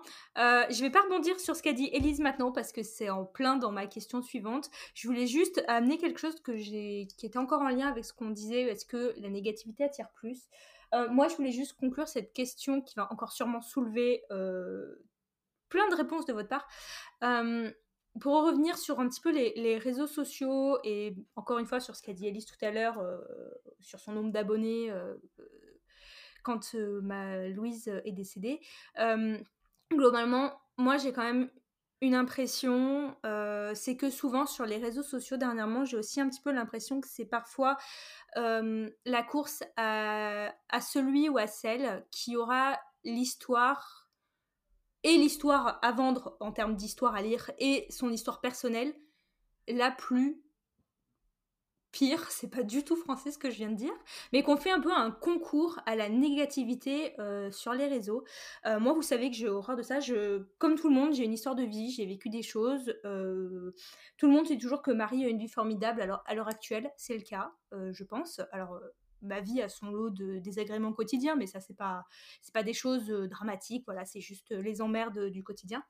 Euh, j'ai quand même vécu des moments compliqués dans ma vie qui m'ont amené chez un psy, euh, qui m'ont amené à accompagner des proches euh, dans des moments très compliqués également. Et pourtant, alors c'est mon choix personnel, hein, comme tu disais Elise tout à l'heure, chacun fait le choix de montrer ce qu'il veut ou non sur les réseaux sociaux. parfois la tristesse va te mener à chercher des ancrages à droite à gauche, voilà, des personnes aussi qui vont pouvoir t'aider, te comprendre. Alors moi, j'ai pas du tout envie de remuer le couteau dans la plaie, c'est ma manière d'être et de faire. Et je juge pas celle des, autres. Donc moi, effectivement, sur les réseaux, je n'affiche que euh, ce qui est bien, ce qui est positif. Je parle jamais de ce qui ne va pas ou des histoires compliquées que j'ai vécues, alors que je pense qu'il y a deux trois points euh, de ma vie, euh, bah, notamment sur tout ce qui est euh, on, va revenir sur la question des pervers narcissiques par exemple, euh, bah, qui pourrait limite être d'aide publique aux jeunes femmes euh, que je raconte mon histoire. Je le veux pas parce que moi je veux pas remuer le couteau dans la plaie et pour moi ce serait pas du tout thérapeutique que d'en parler. maintenant c'est loin de moi, j'ai fait une thérapie et loin de moi tout ça, donc ça c'est aussi un choix. Mais par contre, des fois je me dis, bah, peut-être que si je me mettais à parler de toutes ces choses difficiles que j'ai vécues, et eh bah, tout le monde, alors ce serait hyper malsain, c'est pour ça que je ne le fais pas, euh, mais tout le monde serait là subitement, j'aurais plein de nouveaux abonnés qui s'intéresseraient à ma vie, euh, à la partie sombre de ma vie, alors que moi, quand je vous raconte toutes ces choses super cool qui m'arrivent, j'ai l'impression que tout le monde s'en fout parce qu'en fait, on s'en fout euh, du positif et des gens qui vont bien. Donc c'est pour ça que j'ai souvent un peu l'impression qu'il y a une course à celui qui a la pire vie sur les réseaux sociaux. Voilà, c'était c'était ma conclusion pour cette question. Je vais vous laisser rebondir si vous voulez, et après je passerai à la suite. Ouais, non, je pense pas que ce soit tout le monde s'en fout. c'est plus tout le monde doit être jaloux en fait, tout simplement. Enfin, pas tout le monde, mais pas mal de personnes à mon avis. Donc voilà, c'est mon, mon rebondissement sur, sur ce que tu dis. Point. Voilà, je pense en fait, c'est pas juste un coup, je pense que c'est juste de la jalousie en fait. Ok, très bien. Bon, bah si, si euh, Lily Caro, vous n'avez pas à ajouter sur ma conclusion de cette euh, question 8, oui, si, Caro a quelque chose à ajouter? Non, non, non, moi je suis, alors, je suis d'accord avec ce que dit Elise. Je pense que si les gens ne rebondissent pas à ton bonheur, c'est qu'ils sont jaloux. tu devrais avoir une pluie de bonheur, sache-le. Je on va t'envoyer des cœurs. Euh, mais euh, non, je pense qu'il y a une part effectivement de, jalousie, mais je pense que tu as totalement raison quand tu dis aussi. Enfin, le drame appelle le drame. Donc les gens, quand il y a du dramatique, je pense que ça prête aussi à vouloir consoler, à vouloir dire euh, je suis là pour toi, je suis là pour t'aider, je suis là pour t'écouter. Alors que si quelqu'un affiche qu'il va bien, pourquoi finalement aller lui dire bah, je suis content pour toi, tu vas bien? Et du coup, il y a cette espèce de dichotomie qui s'opère avec le fait que si tu vas bien, des fois, tu as envie de dire, mais c'est ce que je te montre de moi. Parce qu'effectivement, je pourrais afficher ce qui ne va pas. Euh, c'est mmh. pour ça que je, reprends ce que je vous disais tout à l'heure. Moi, je n'ai pas voulu mettre mon nom sur le témoignage que j'ai écrit parce que je voulais pas afficher spécialement ce qui ne va pas. Parce que, euh, parce qu'effectivement, alors je, je, pense que ça pourrait attirer des gens. Mais je fais un choix, voilà, de me dire, bah moi, je veux montrer ce qui est positif. Je comprends la démarche de, dans une démarche de sensibilisation, de vouloir effectivement montrer d'autres aspects, ou de pouvoir dire, ben, tout n'est pas tout rose dans la vie, il faut arrêter de croire que la vie, c'est une page Instagram, qui est belle et qui est beau et magnifique, il faut aussi montrer l'envers du décor. D'un autre côté, quand je vais sur Instagram, j'ai pas forcément toujours envie d'avoir quelqu'un en face qui va me dire qu'il ne va pas bien. Mais encore une fois, on fait le constat que ben il y a, je pense, cette espèce. Je, je, pense pas que ce soit toujours forcément une course au macabre et au drame qui attire les gens. Je pense qu'il y a aussi un espèce de, syndrome, encore une fois, de l'infirmière, d'empathie qui se crée sur la personne, qui fait aussi qu'aujourd'hui, on est dans un monde où on ne veut plus seulement lire une histoire, on veut lire l'histoire qui est écrite par quelqu'un dont on connaît la vie. Et la personne fait autant vendre que son récit. Je sais pas si si, si, je suis d'accord. C'est pour ça, Il y a une piste à creuser pour devenir milliardaire, là, de mon côté. Ouais. Elise, vraiment, fais quelque chose, là. C'est le moment de récolter des sous. pour une cagnotte, franchement. Euh, Vu que je chiale tous les soirs, je vais le montrer maintenant. Allez, c'est parti Yes Franchement, je suis sûre que si tu sur Instagram, ça euh, paye bien. Hein. Ah, mais je suis persuadée que les vidéos où tu pleures attirent énormément de monde. Hein. Mm. Je... Enfin, attention, là, je dis pas ça de tout dans un côté... Euh, mais je, pense que les gens, il y a une espèce de fascination qui se crée. Alors que ouais, bah, ça revient sur ce que tu disais, c'est malsain. Euh, oui, mais c'est pour ça que je le fais, je le montre plus. Enfin, ça m'a. Je, reparlerai du côté thérapeutique après, mais euh, ça, ça m'a aidé à un moment. Puis, enfin, même quand j'étais en train d'écrire, vraiment, je trouvais que ça se rapportait à l'écriture. Donc voilà, mais euh, je, je pleure pas que les moments où je l'ai mis sur, sur Instagram. Et, et, du coup, bah, et là, je le montre plus parce que bah, le temps passe et, et justement, j'ai pas du tout envie de tomber dans ce truc-là malsain où les gens ne me suivent que parce que je suis la sœur de la fille qui est décédée. Donc je le montre beaucoup moins. Je monte les dates anniversaires, mais enfin anniversaire, oui, enfin on s'entend. Mais sinon, je, mmh. si vous avez remarqué, j'en parle beaucoup moins parce que bah, justement, je, je trouve ça un peu trop, enfin les gens un peu trop malsains et, très déplacés aussi avec leurs questions. Mais ça, c'est un autre débat. Voilà. Bien sûr. du coup, je ferme cette vaste question et je passe sur la question 9. Élise, je sais que tu l'attends. je t'ai vraiment visé dedans. Euh, entre guillemets, enfin voilà, j'ai repris un, ton commentaire que tu as laissé sous mon post où tu avais soulevé, euh, donc l'idée c'est la, tu es la première à l'avoir soulevé, il y a près d'autres personnes qui l'ont parlé en commentaire, mais le tien a été le premier, donc c'est pour ça que tu es là, donc euh, je parle de toi.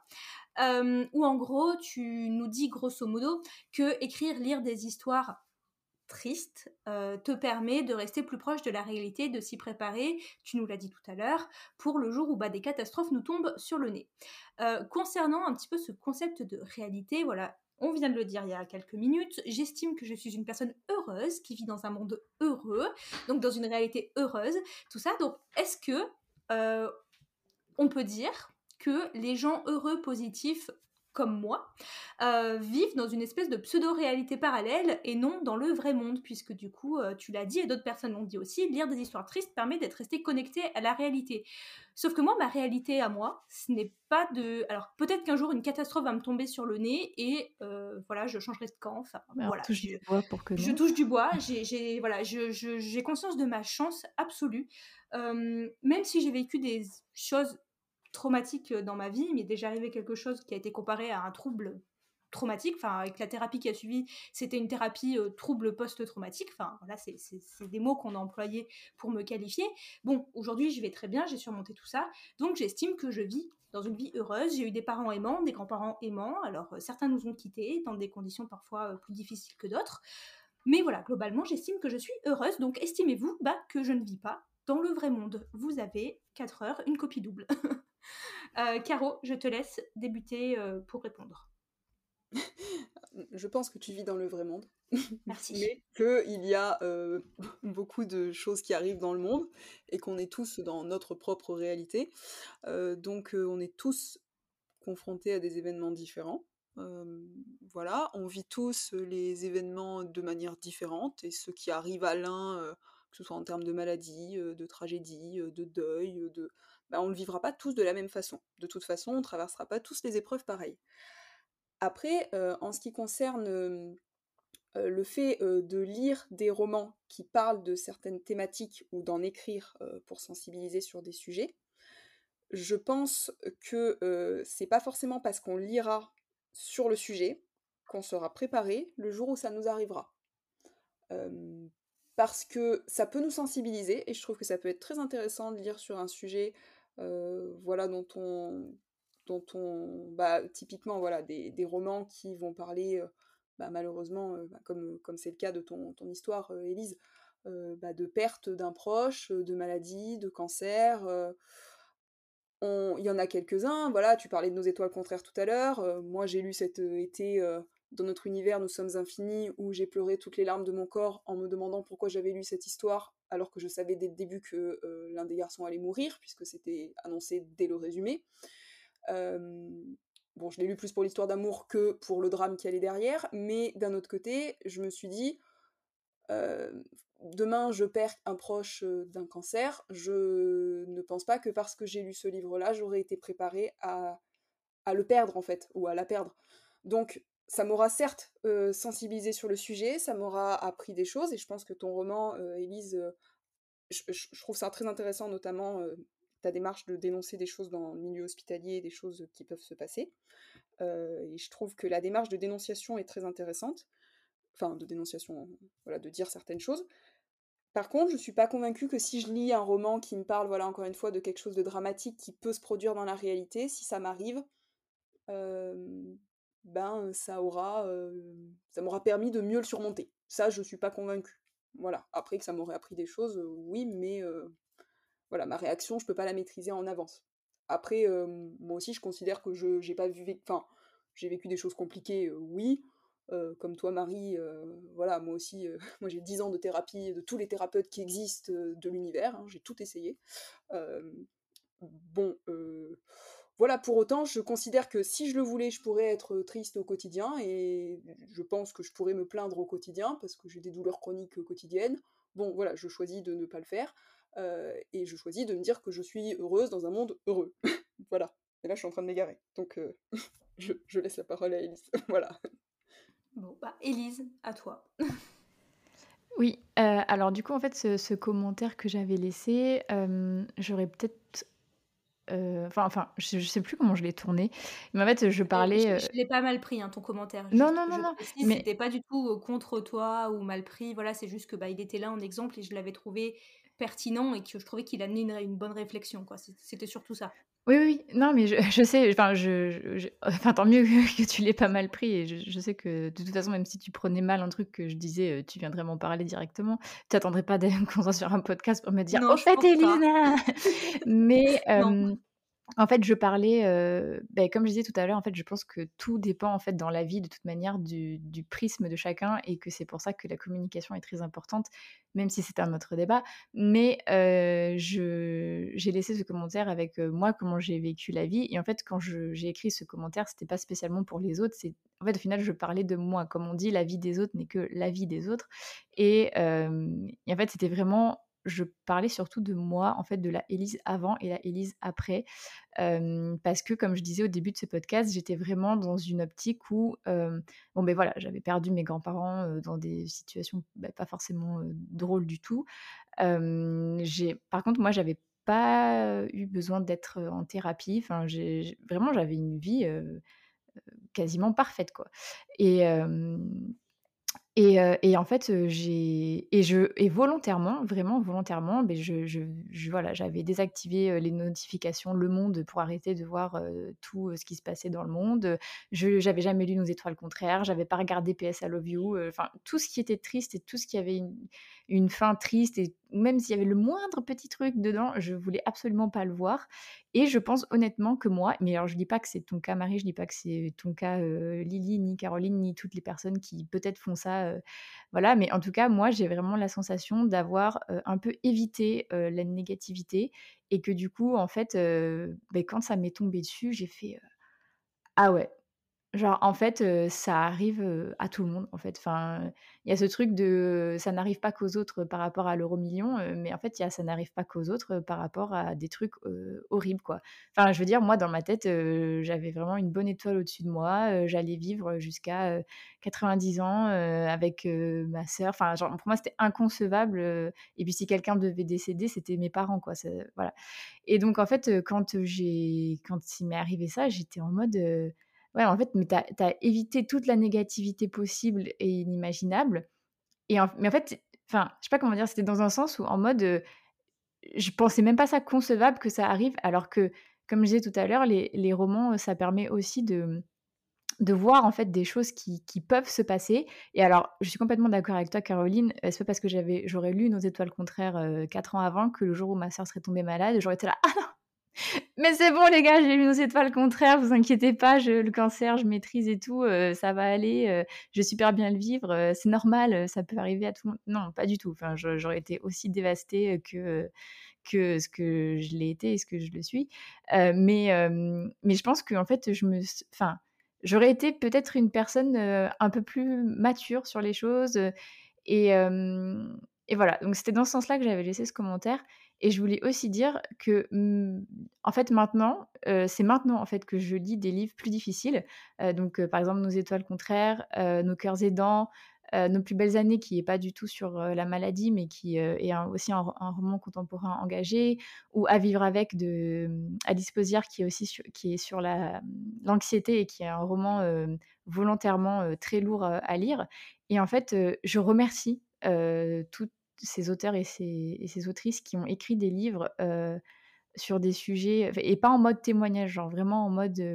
alors, non pas qu'un roman témoignage soit, soit, mauvais, hein, enfin un livre témoignage soit mauvais, mais qui ont écrit ça aussi sous forme de roman, parce que du coup, mais qu'est-ce que je me sens comprise, quoi, et qu'est-ce que ça fait du bien euh, ben, quand on a vécu voilà quelque chose de, difficile et enfin de très très difficile de se sentir compris et du coup ça rejoint ce que je disais tout à l'heure ou ce que j'ai envie de trouver dans un livre maintenant. C'est quelque chose auquel je peux m'identifier et alors voilà comme je disais je lis aussi des, romances voilà bah, bisounours comme, comme, disait Lily, mais franchement, ça, ça, fait vraiment un, bien fou de, lire des, des, romans comme ça où, où on se sent, on se sent compris.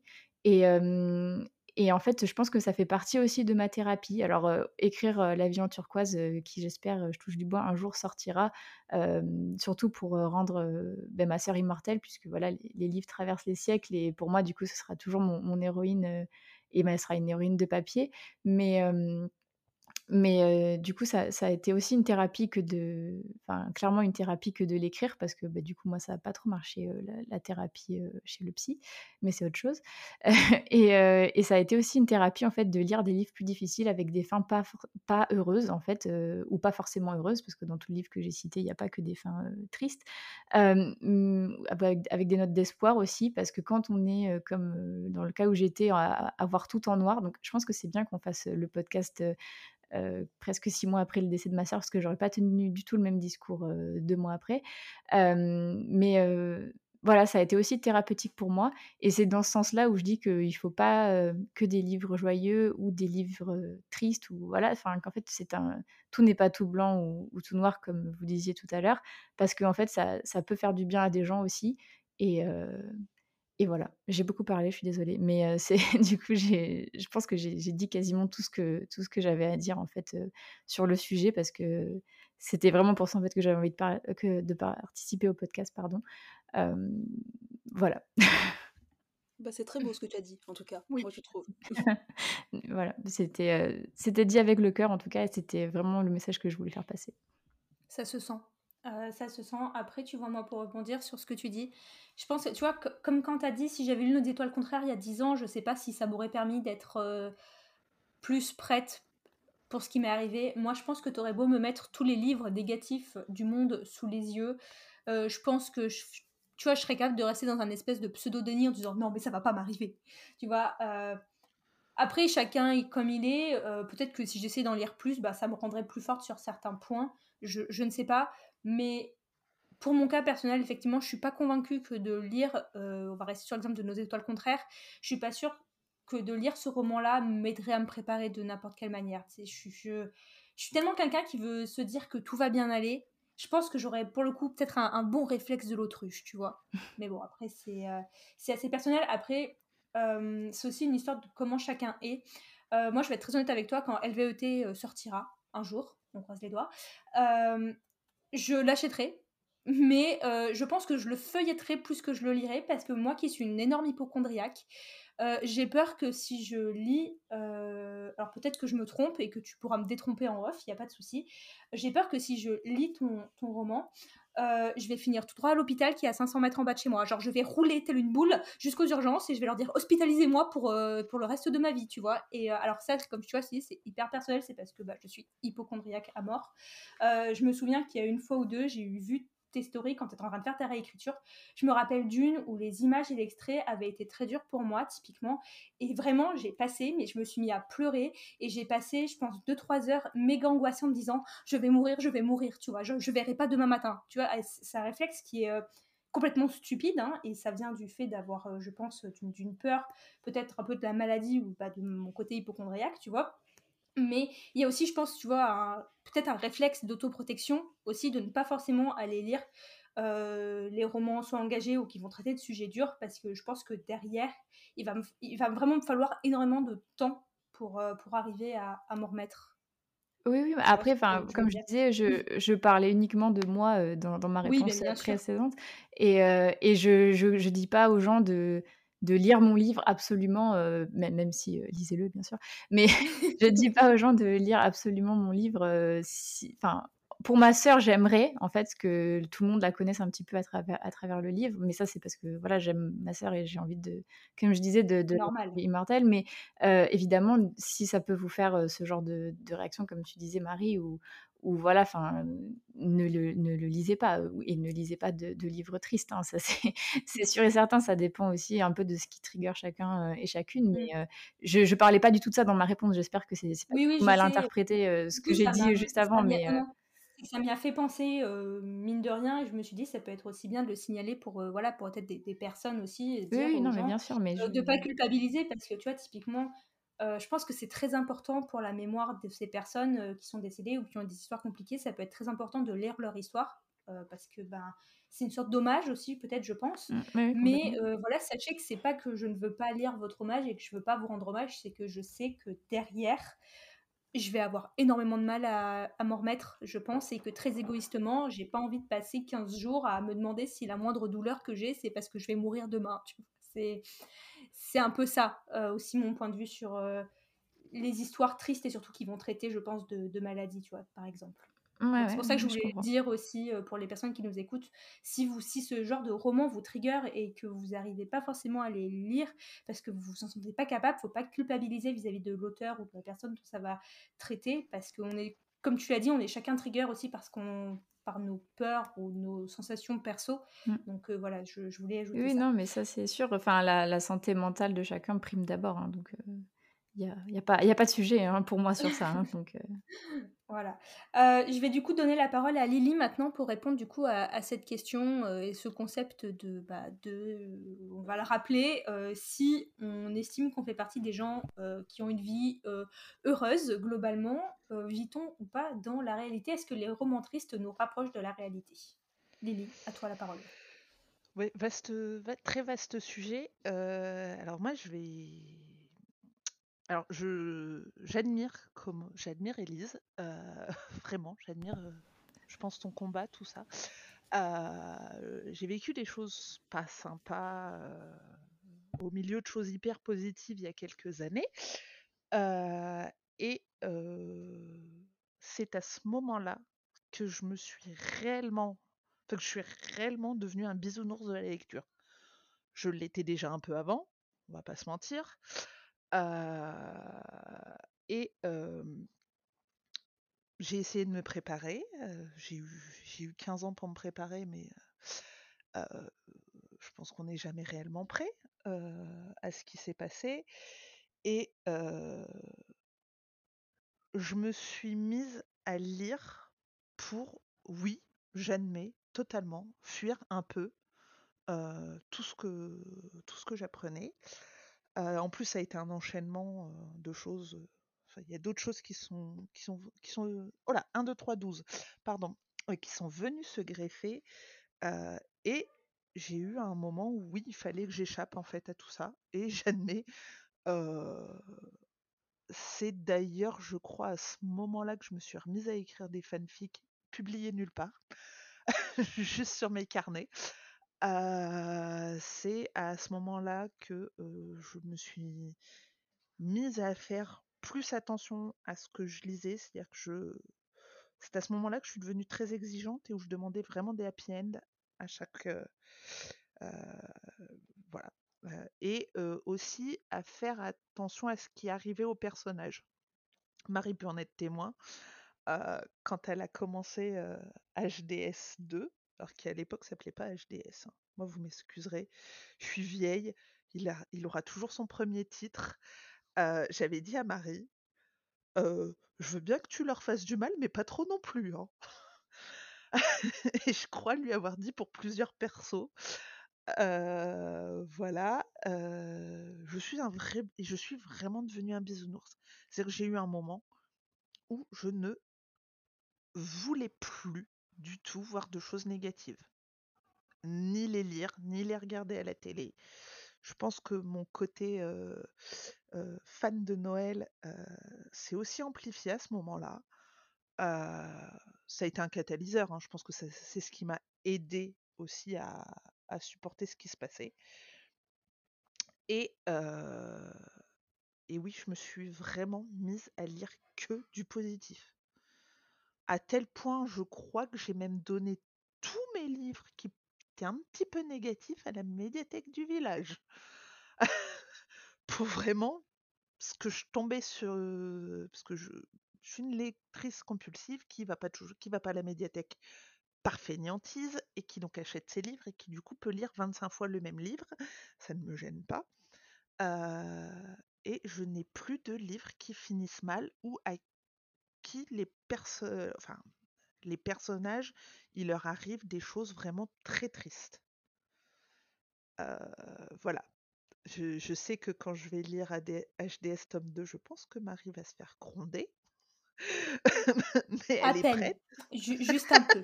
je me suis fait spoiler deux, trois choses par je les te- bêtas. Je te dirai, je te dirai où est-ce qu'il faut que tu euh, te prépares. Euh, et euh, comment donc euh, j'ai pas de soucis, je sais que ça va être juste un mauvais moment à passer, mais c'est pas grave, je vais le faire partager à Marie. Mais moi, ce qui m'a aidé à tenir tous les jours, parce que il fallait que je m'occupe aussi de ce qui se passait autour de moi, enfin des gens autour de moi, ça a été de me plonger dans la positivité. Je, à ce moment-là, je n'avais pas le droit de m'écrouler. Euh, je me suis écroulée après, hein, il n'y a pas de souci, c'est arrivé. Euh, et je, ce qui m'a aidé à tenir vraiment, c'était de lire. Et alors, c'est à ce moment-là que j'ai vraiment commencé à lire de la romance à outrance. Euh, à tel point que dans ma liseuse, il y en a plus de 400. Euh, voilà. Donc, je comprends totalement euh, ce que, ce que tu dis, Elise, et je te trouve hyper courageuse euh, de, de Élise témoigner. n'aime parce- pas qu'on lui dise qu'elle est courageuse. Non, alors. Non, mais c'est pas grave. Non, c'est pas dans. Ah, c'est parce que c'est plus le fait que tu arrives à revivre ce qui t'est arrivé euh, et à pouvoir le l'écrire. C'est plus ça que je trouve courageux. Alors, je, je ne sais pas si tu es courageuse dans ta vie, donc je me, voilà, mais vraiment pouvoir écrire ce qui s'est passé. euh, alors, euh, je ne sais pas comment sera écrit ton, ton roman, mais euh, peut-être ce que tu as ressenti, tout ça, je trouve que c'est hyper impactant et que ça rend les choses encore plus con- concrètes et encore plus réelles.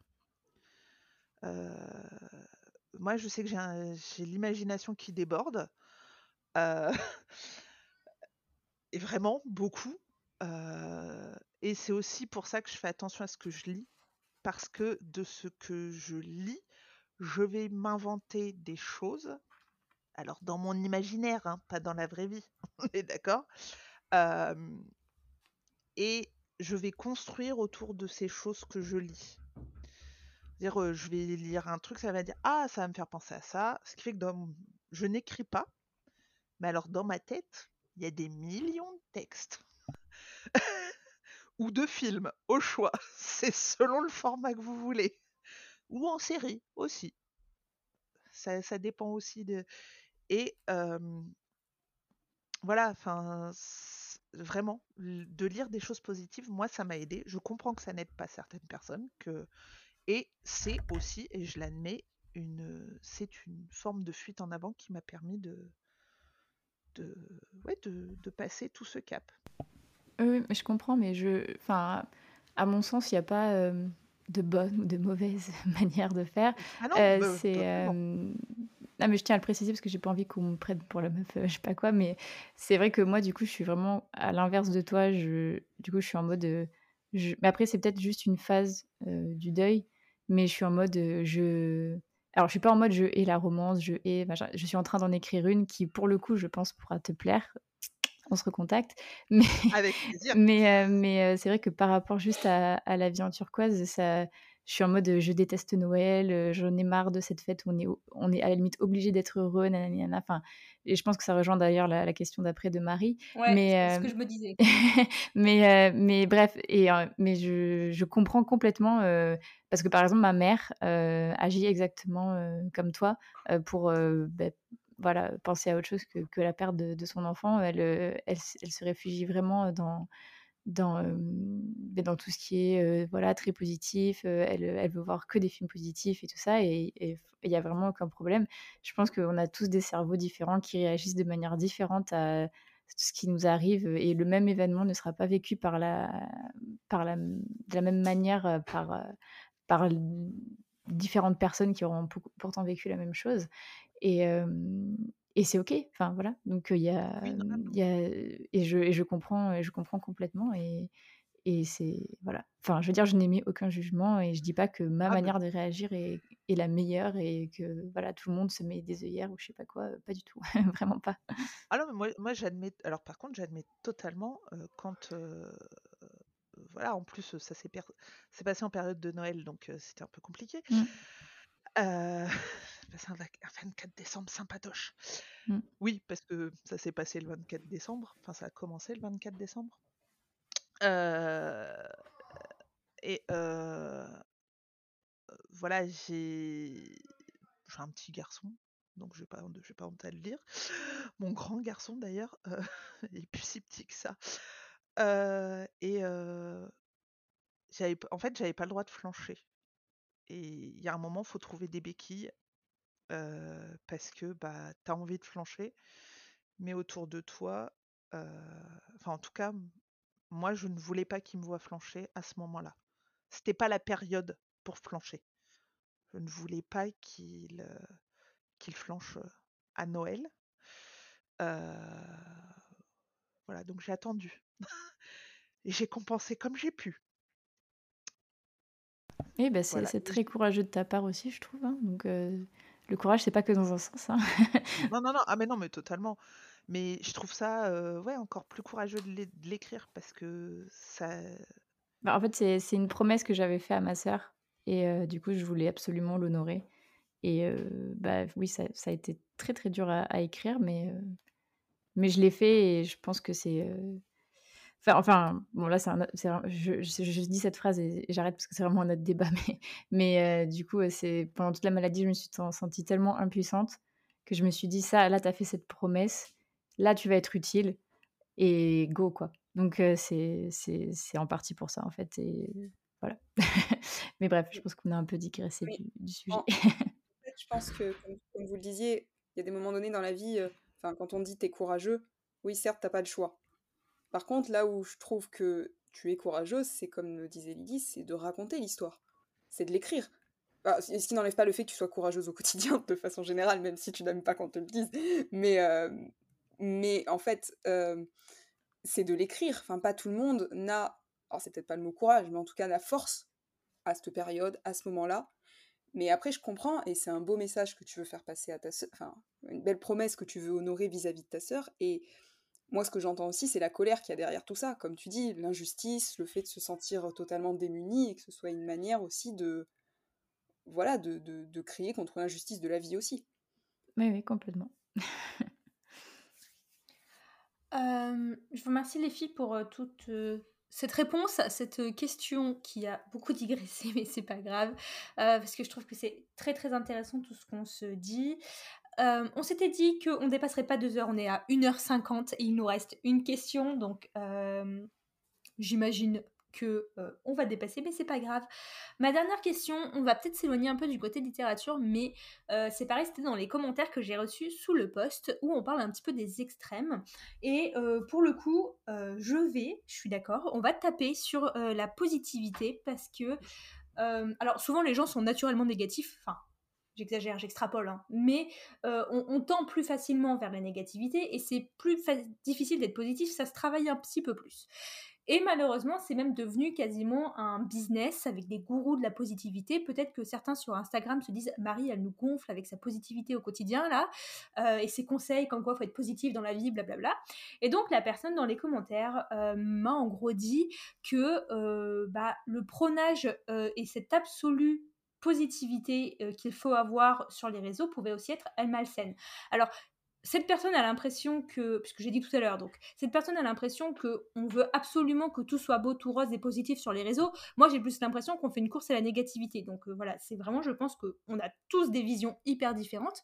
Mais je voulais quand même aborder ce point-là aussi sur, euh, oui, être positif, c'est bien, il faut y tendre parce que je pense qu'on est plus heureux et moins fatigué en étant en essayant de voir le positif plutôt que le négatif. Euh, c'est prouvé que, enfin c'est prouvé, euh, j'ai déjà eu lu quelques études où voilà, en disant que plus on est négatif, plus on va bitcher sur les autres, plus on va aller s'intéresser au négatif, plus on va être négatif dans notre vie, bah moins on va l'énergie qu'on y dépense fatigue. voilà, le négatif, ça fatigue, alors que la positivité bah, va aider à tirer un petit peu normalement bah, vers le haut. Mais effectivement, il ne faut pas que ça devienne feindre la positivité, ça ne sert à rien. je pense qu'il faut trouver un équilibre qui nous convient. mais voilà, qu'est-ce que vous, vous auriez envie de dire sur bah, tous ces gourous de la positivité bien, pas bien Est-ce qu'il faut essayer de se donner un petit coup de pied aux fesses pour essayer d'être plus positif, productif? Voilà, moi je sais que le soir quand je vais me coucher, quand j'ai été positif et productif dans ma journée, je suis plus heureuse que les jours où j'ai ronché toute la journée. Pardon, vocabulaire de Marie. où j'ai ronchonné toute la journée et où j'ai été dans ma spirale de négativité, je vais me coucher, je suis pas bien. Alors que quand j'essaie de me mettre un coup de pied aux fesses et d'être un peu plus positive et productive, je vais me coucher, ça va mieux. Donc il faut aussi savoir parfois se mettre des coups de pied aux fesses pour euh, euh, remonter un peu la pente. Alors, tout cas euh, particulier, bien sûr. Hein, c'est sûr qu'Élise, le jour bah, du décès de Louise, on n'allait pas te dire Allez, pompez up sur les pompons, la vie est belle, toi, t'es encore là. Enfin, bien sûr, toute proportion gardée, on s'entend. mais il faut pas non plus tomber dans ce gourou de la positivité. Je pense qu'il y a un équilibre à avoir. vous, qu'est-ce que vous auriez envie de dire sur ce sujet? Caro, toujours pour commencer. Ah, merci de rappeler l'ordre parce que j'étais en train de m'endormir. Pas dans ce que tu étais en train de dire, mais j'étais en train de me perdre en me disant je sais plus à qui c'est le tour. alors, je, suis totalement d'accord avec toi. D'ailleurs, je trouve que c'est intéressant de finir par cette question qui, je trouve, finalement, rejoint bien la première, qui était assez floue et philosophique, mais au final, qui se rejoint bien parce que c'est pour ça que je disais au début, la négativité, la positivité, c'est un état d'esprit en fait. Même si je suis totalement d'accord, des fois, tu es négatif, mais la vie te force à être négatif parce que tu vis des choses négatives. là, sur les réseaux, effectivement, il y a cette espèce, surtout sur Instagram où tout doit être beau et parfait, peut-être cette injonction à aller bien. alors, moi, je suis d'accord avec toi, Marie, dans le sens où je trouve qu'au contraire, ben, c'est plutôt les gens qui disent qu'ils vont pas bien qui attirent le plus de monde. D'un autre côté, c'est vrai que bah, oui, c'est vrai qu'en fait, il y a cette espèce de ah, je me suis perdue dans ce que je voulais dire, mais ouais, cette injonction, pas forcément alors j'aurais pas dit à la positivité, mais en tout cas à la bienveillance. Et là, je vais utiliser le mot bienveillance tel qu'il est utilisé utilisé, pardon, dans l'éducation nationale. c'est-à-dire qui, pour moi, c'est une forme de bienveillance qui, à la fin, frôle l'hypocrisie qui n'est plus si bienveillante que ça, parce qu'il faut avoir un regard toujours positif, exceptionnel sur tout, sur toutes les personnes, qui du coup crée une forme d'autocensure, parce qu'on n'ose plus dire certaines choses par peur de se prendre une vague de retour derrière. Et attention, par dire quelque chose, on est tous d'accord, j'entends pas insulter la personne, j'entends pas vraiment une attaque, voilà, comme ça, j'entends juste que, si je prends un exemple très simple, il y a certains livres que tout le monde adore, bon ben si vous, vous osez, je parle de certains livres qui pourraient potentiellement être associés à des personnes très en vogue sur les réseaux, bon bah ça peut arriver qu'en fonction de certaines communautés, on vous tombe dessus si vous osez émettre un commentaire négatif, parce qu'il faut que tout soit positif, que ce livre soit exceptionnel, fantastique. et par négatif, j'entends par là simplement donner votre avis en disant bah voilà, moi ça m'a pas correspondu. donc des fois j'ai cette impression plus que de la positivité, mais qu'il faut être ouais, de bienveillance, mais qui, encore une fois, bah, devient tellement excessive qu'au final, on se demande si c'est de la bienveillance ou si les gens, ben, ils... c'est pas une forme de mensonge. Voilà. de, de bel emballage sur ce qui est beau et ce qui doit rester beau et surtout pas bah, donner trop son avis. Ça, je suis assez d'accord sur le donner trop son avis. Bah, on avait euh, cette discussion, Elise, euh, en off, toi et moi, euh, dans la semaine, où bah, toi, tu disais que tu montais souvent au créneau quand il y a des choses que, qui t'énervaient, l'injustice et tout. Et moi, au face, j'étais là. Moi, il y a beaucoup de choses qui m'énervent, mais j'en parle en off et je n'en parle jamais sur les réseaux parce que derrière, j'ai pas l'énergie pour, bah, pour me disputer avec les gens ou pour discuter avec des, des personnes sur ce que je, je viens de dire. Euh, ou ce sur quoi je suis en colère ou, euh, voilà. Pardon, c'était pour rebondir sur ce que tu viens de dire, Caro, parce qu'en réalité, c'était pas forcément le, sens de, de, la question, mais c'est vrai que très souvent, quand tu oses dire euh, ce que tu vas intimement penser ou que tu vas aller à l'encontre de telle ou telle chose ou telle ou telle opinion ou que tu vas pointer du doigt quelque chose de pas bien, tu vas te faire tomber dessus. Et, et c'est vrai que là aussi, tu vois, c'est là tout le paradoxe, parce que comme je disais tout à l'heure, j'ai souvent l'impression qu'on fait une course à la négativité. Par contre, dès que tu pointes un truc négatif, on est là en mode ah non mais il faut être positif, il faut pas critiquer ci ou ça et c'est là comme tu dis que je trouve qu'il y a une énorme forme euh, d'hypocrisie. Euh, voilà, pardon, du coup j'ai pris la parole en plein milieu. Euh, Élise, c'est ton tour si tu veux répondre à cette question. oui, alors je crois que j'ai pas grand chose à dire. Ah, la question originelle c'était les extrêmes de la positivité et les gourous de la positivité sur voilà sur les réseaux sur est-ce que tu as l'impression, toi, qu'on nous force à être positif, euh, entre guillemets quoi? Euh, Alors non. Alors après, ça, ça vient peut-être de, qui on suit aussi. Parce que, euh, comme je disais, j'avais, j'avais eu d'autres comptes Instagram avant. Et je pense que c'était plus dans le domaine du sport. Parce que j'avais, j'avais un... Si je peux me permettre, je suis d'accord avec toi parce qu'avant, quand j'avais mon compte euh, plus lifestyle, développement personnel et aussi bah, un peu plus sport, justement, où je suivais énormément de personnes autour du bien-être, euh, du sport et tout. Alors, toutes ces personnes, je pense que certaines m'ont aidé justement à avoir l'état d'esprit plus euh, mmh. résilient, positif que j'ai aujourd'hui, à ne pas que me focaliser sur le négatif. Hein. Bien sûr, il y a des personnes, voilà, des comptes qui m'ont vraiment aidé à devenir. Parce qu'avant, il faut savoir que vous m'auriez connu il y a 10 ans. Euh, j'étais vraiment une personne hyper focalisée sur le négatif, jamais de remise en question, c'était toujours la faute de l'univers, tout ce qui m'arrivait. Enfin voilà, vraiment, je n'étais pas du tout dans le même état d'esprit qu'aujourd'hui. Rien n'était jamais de ma faute. Enfin voilà, j'ai beaucoup progressé euh, sur tout ça. Mais euh, en revanche, en revanche, effectivement, dans ce milieu-là, il y a quand même parfois, mais t'as l'impression que des gens, c'est des gourous, quoi. Ouais. J'ai d'ailleurs j'ai quelqu'un en tête, mais on ne citera pas de nom. Euh, mais euh, oui, oui, euh, c'est, enfin, je pense que ça dépend aussi des gens qu'on suit et c'est aussi pour ça que, je dis souvent et que, bah, s'il y a quelqu'un qui vous fait vous sentir mal, bah, vous avez le droit de l'unfollow en fait, ou de à la limite le restreindre, le masquer pour et le dérestreindre et le démasquer, je sais pas comment on dit, après quand, quand, ça va mieux ou quoi que ce soit. Mais je pense, enfin, j'ai pas l'impression qu'on nous oblige à être tout le temps positif. ouais, moi, moi je, en fait, j'ai vraiment un gros problème avec l'injustice et vu que je suis un peu dans une phase de colère en ce moment, ça me ça me dérange pas trop. Enfin, j'ai on va dire, j'ai un peu l'énergie de, de, pointer certaines choses du doigt. Après, voilà, ceux qui me connaissent pas, euh, croyez pas que je pose des coups de gueule tous les jours sur Instagram. c'est pas, c'est quand vraiment il y a une accumulation et que, en fait, je, c'est souvent des trucs qui me touchent personnellement et où je me dis, en fait, si je dis rien, euh, les gens, peut-être qu'il vont, il y en a un qui, va me dire pire un jour, et en fait, euh, alors que là, de dire que non, on ne me dit pas ça, ou on ne me pose pas cette question, ou euh, je ne répondrai pas à ça, que ce soit par rapport à ma sœur ou à, à plein d'autres trucs, ça met un peu les points sur les i, et du coup, il y a ça. Voilà, je me dis au moins, je me protège aussi de, cette manière pour que justement mon Instagram reste une safe place par contre, je dirais que ce qui m'a appris, et c'est très récent en fait, donc c'est pour ça que je dis que c'est bien qu'on fasse l'épisode maintenant et pas deux mois après que ma sœur soit décédée, parce que j'ai beaucoup eu la culpabilité du, survivant, et là je suis plus dans une phase où même si je ressens, toujours de la colère, je me repasse beaucoup les paroles de ma sœur qui me disait que bah, du coup moi il fallait que je continue et voilà, enfin elle, nous a donné à tous beaucoup de, directives et je suis en ce moment plus dans une phase où ça va bien. Donc attention, c'est pas très vendeur. Je suis plus dans une phase où ça va bien. Donc c'est pas le même ça va bien qu'avant que ma soeur soit malade, bien sûr, mais une phase où, ça, où je suis dans une phase ascendante et où j'essaie justement de tous les jours penser à ma soeur de manière positive.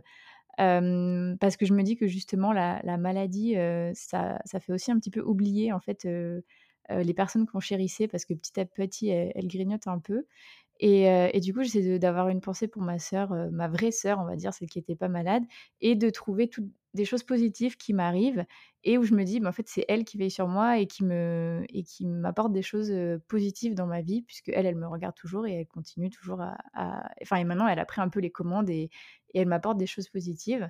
Et en fait, du coup, je dirais que c'est pas forcément les réseaux sociaux, c'est pas forcément des gens que je suis ou quoi que ce soit qui m'ont donner voilà cette envie de, cultiver le enfin d'essayer d'être positif dans ma vie parce que être triste par choix ou pas ça prend beaucoup d'énergie et surtout quand c'est pas par choix Donc voilà, je dirais que c'est plutôt ça, en fait, je dirais que c'est plutôt la vie qui m'enseigne des leçons. Et je voulais dire autre chose et je ne sais plus, mais du coup, je vais m'arrêter là pour, du coup, laisser la parole à Aurélie. Mais je pense, voilà, c'est plus, c'est plus des leçons que je tire avec moi-même qui qui m'apprennent être, à être plus positive. Et je dirais aussi, pour conclure qu'en fait, il y a, je suis d'accord que c'est un travail sur soi, d'essayer d'être positif, et de et de pas se complaire, en fait, dans une sorte de spirale où je me plains tout le temps, nanani nanana, parce que, en fait, il y a 2 choses à distinguer. Il y a quand on a des vrais problèmes. Alors je parle pas que de moi, je parle quand on a des problèmes d'argent, quand on a des vrais problèmes de couple, quand on a des voilà, parce qu'il y a pas que la maladie et la perte d'un être cher qui qui sont des vrais problèmes dans la vie, hein. On ne hiérarchise pas, les souffrances, mais quand même, il y a des fois où je pense qu'il y a des gens qui se complaisent dans dans la jalousie ou dans des trucs comme ça, heu, qui ont un état d'esprit hyper négatif, hyper toxique, qui rejaillissent sur les autres, et qui, c'est ce qu'on disait tout à l'heure, hein, on n'excuse pas, d'être un connard ou une connasse, alors que justement ça pourrait, bah, les aider à être mieux et à être mieux avec les autres que de faire ces petits exercices de positivité.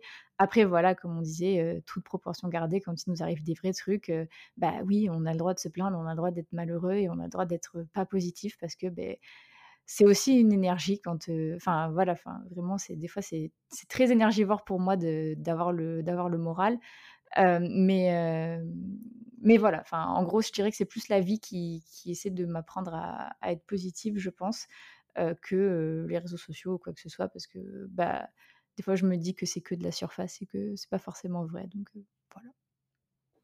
Merci Elise pour, ton avis que je avec lequel je suis aussi relativement d'accord.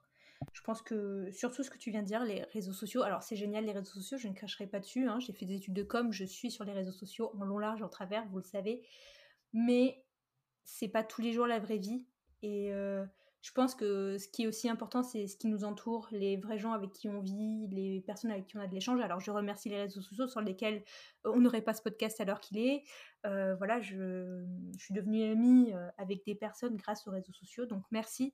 Mais je pense qu'après c'est aussi bien les liens qu'on tisse au-delà après des réseaux sociaux, bah, que ce soit avec vous 3 typiquement, sont plus importants au final après que ce qu'on voit juste sur les réseaux et que ce qu'on échange et voilà et je pense que c'est très, très important aussi de se rappeler que tout ne se passe pas sur les réseaux sociaux. Hem, on est très addict aujourd'hui, je fais une parenthèse, on est très addict aujourd'hui et on pense que les réseaux sociaux, c'est devenu notre vie.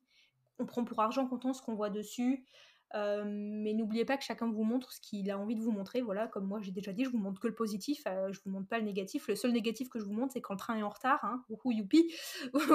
S'il m'arrivait que ça d'horrible dans ma vie, heu, tout irait bien.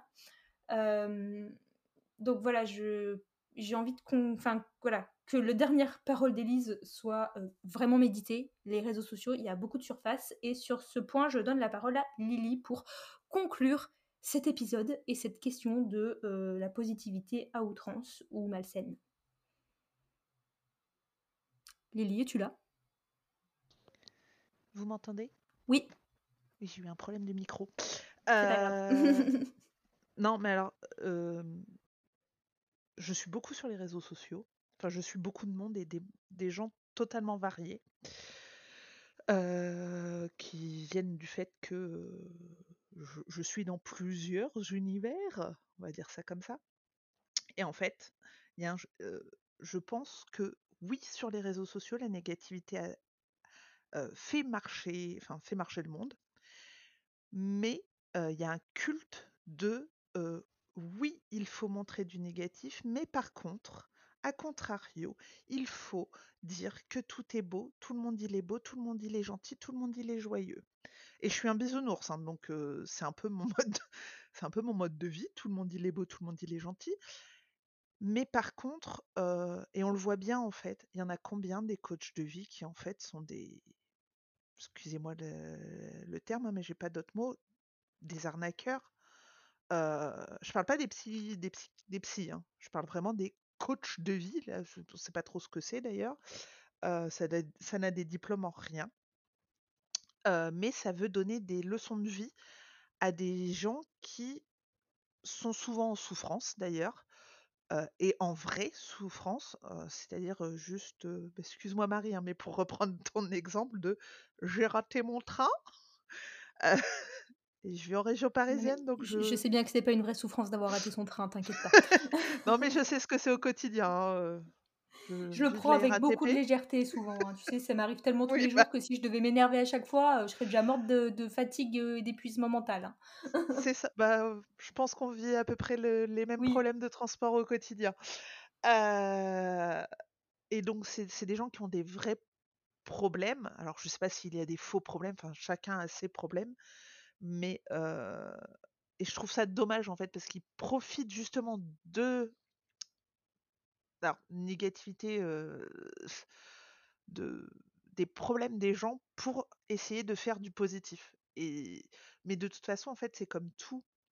L'extrême positivité, Dixit un bisounours, c'est pas bien, tout comme l'extrême négativité, tout comme les extrêmes tout court en fait.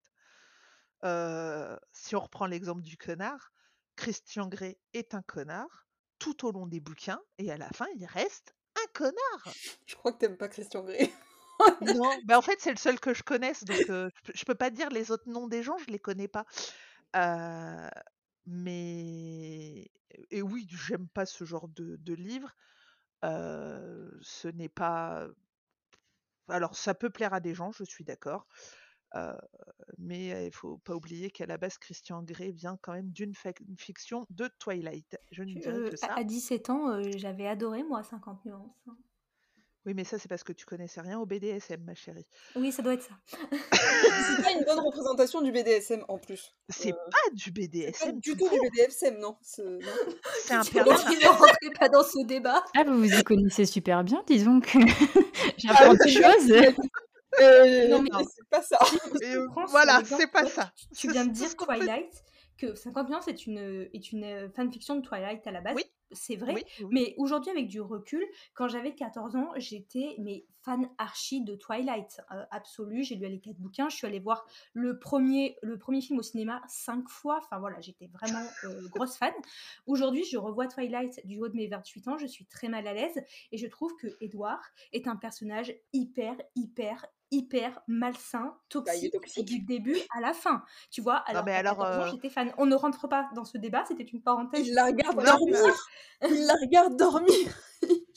Il rentre chez elle. Non, mais c'est un pervers aussi. Voilà. Oui. Euh, et, et, et je ne dirais rien parce que pour le coup, les Twilight, je les ai lus et ça m'a valu quelques nuits blanches Euh, de Non, mais lecture. hein. toutes. Moi aussi. Moi aussi. Bah, voilà. Mais j'ai changé de regard quand même hein, depuis. Enfin, je Oui, moi dire, aussi. Tu, voilà. Moi aussi.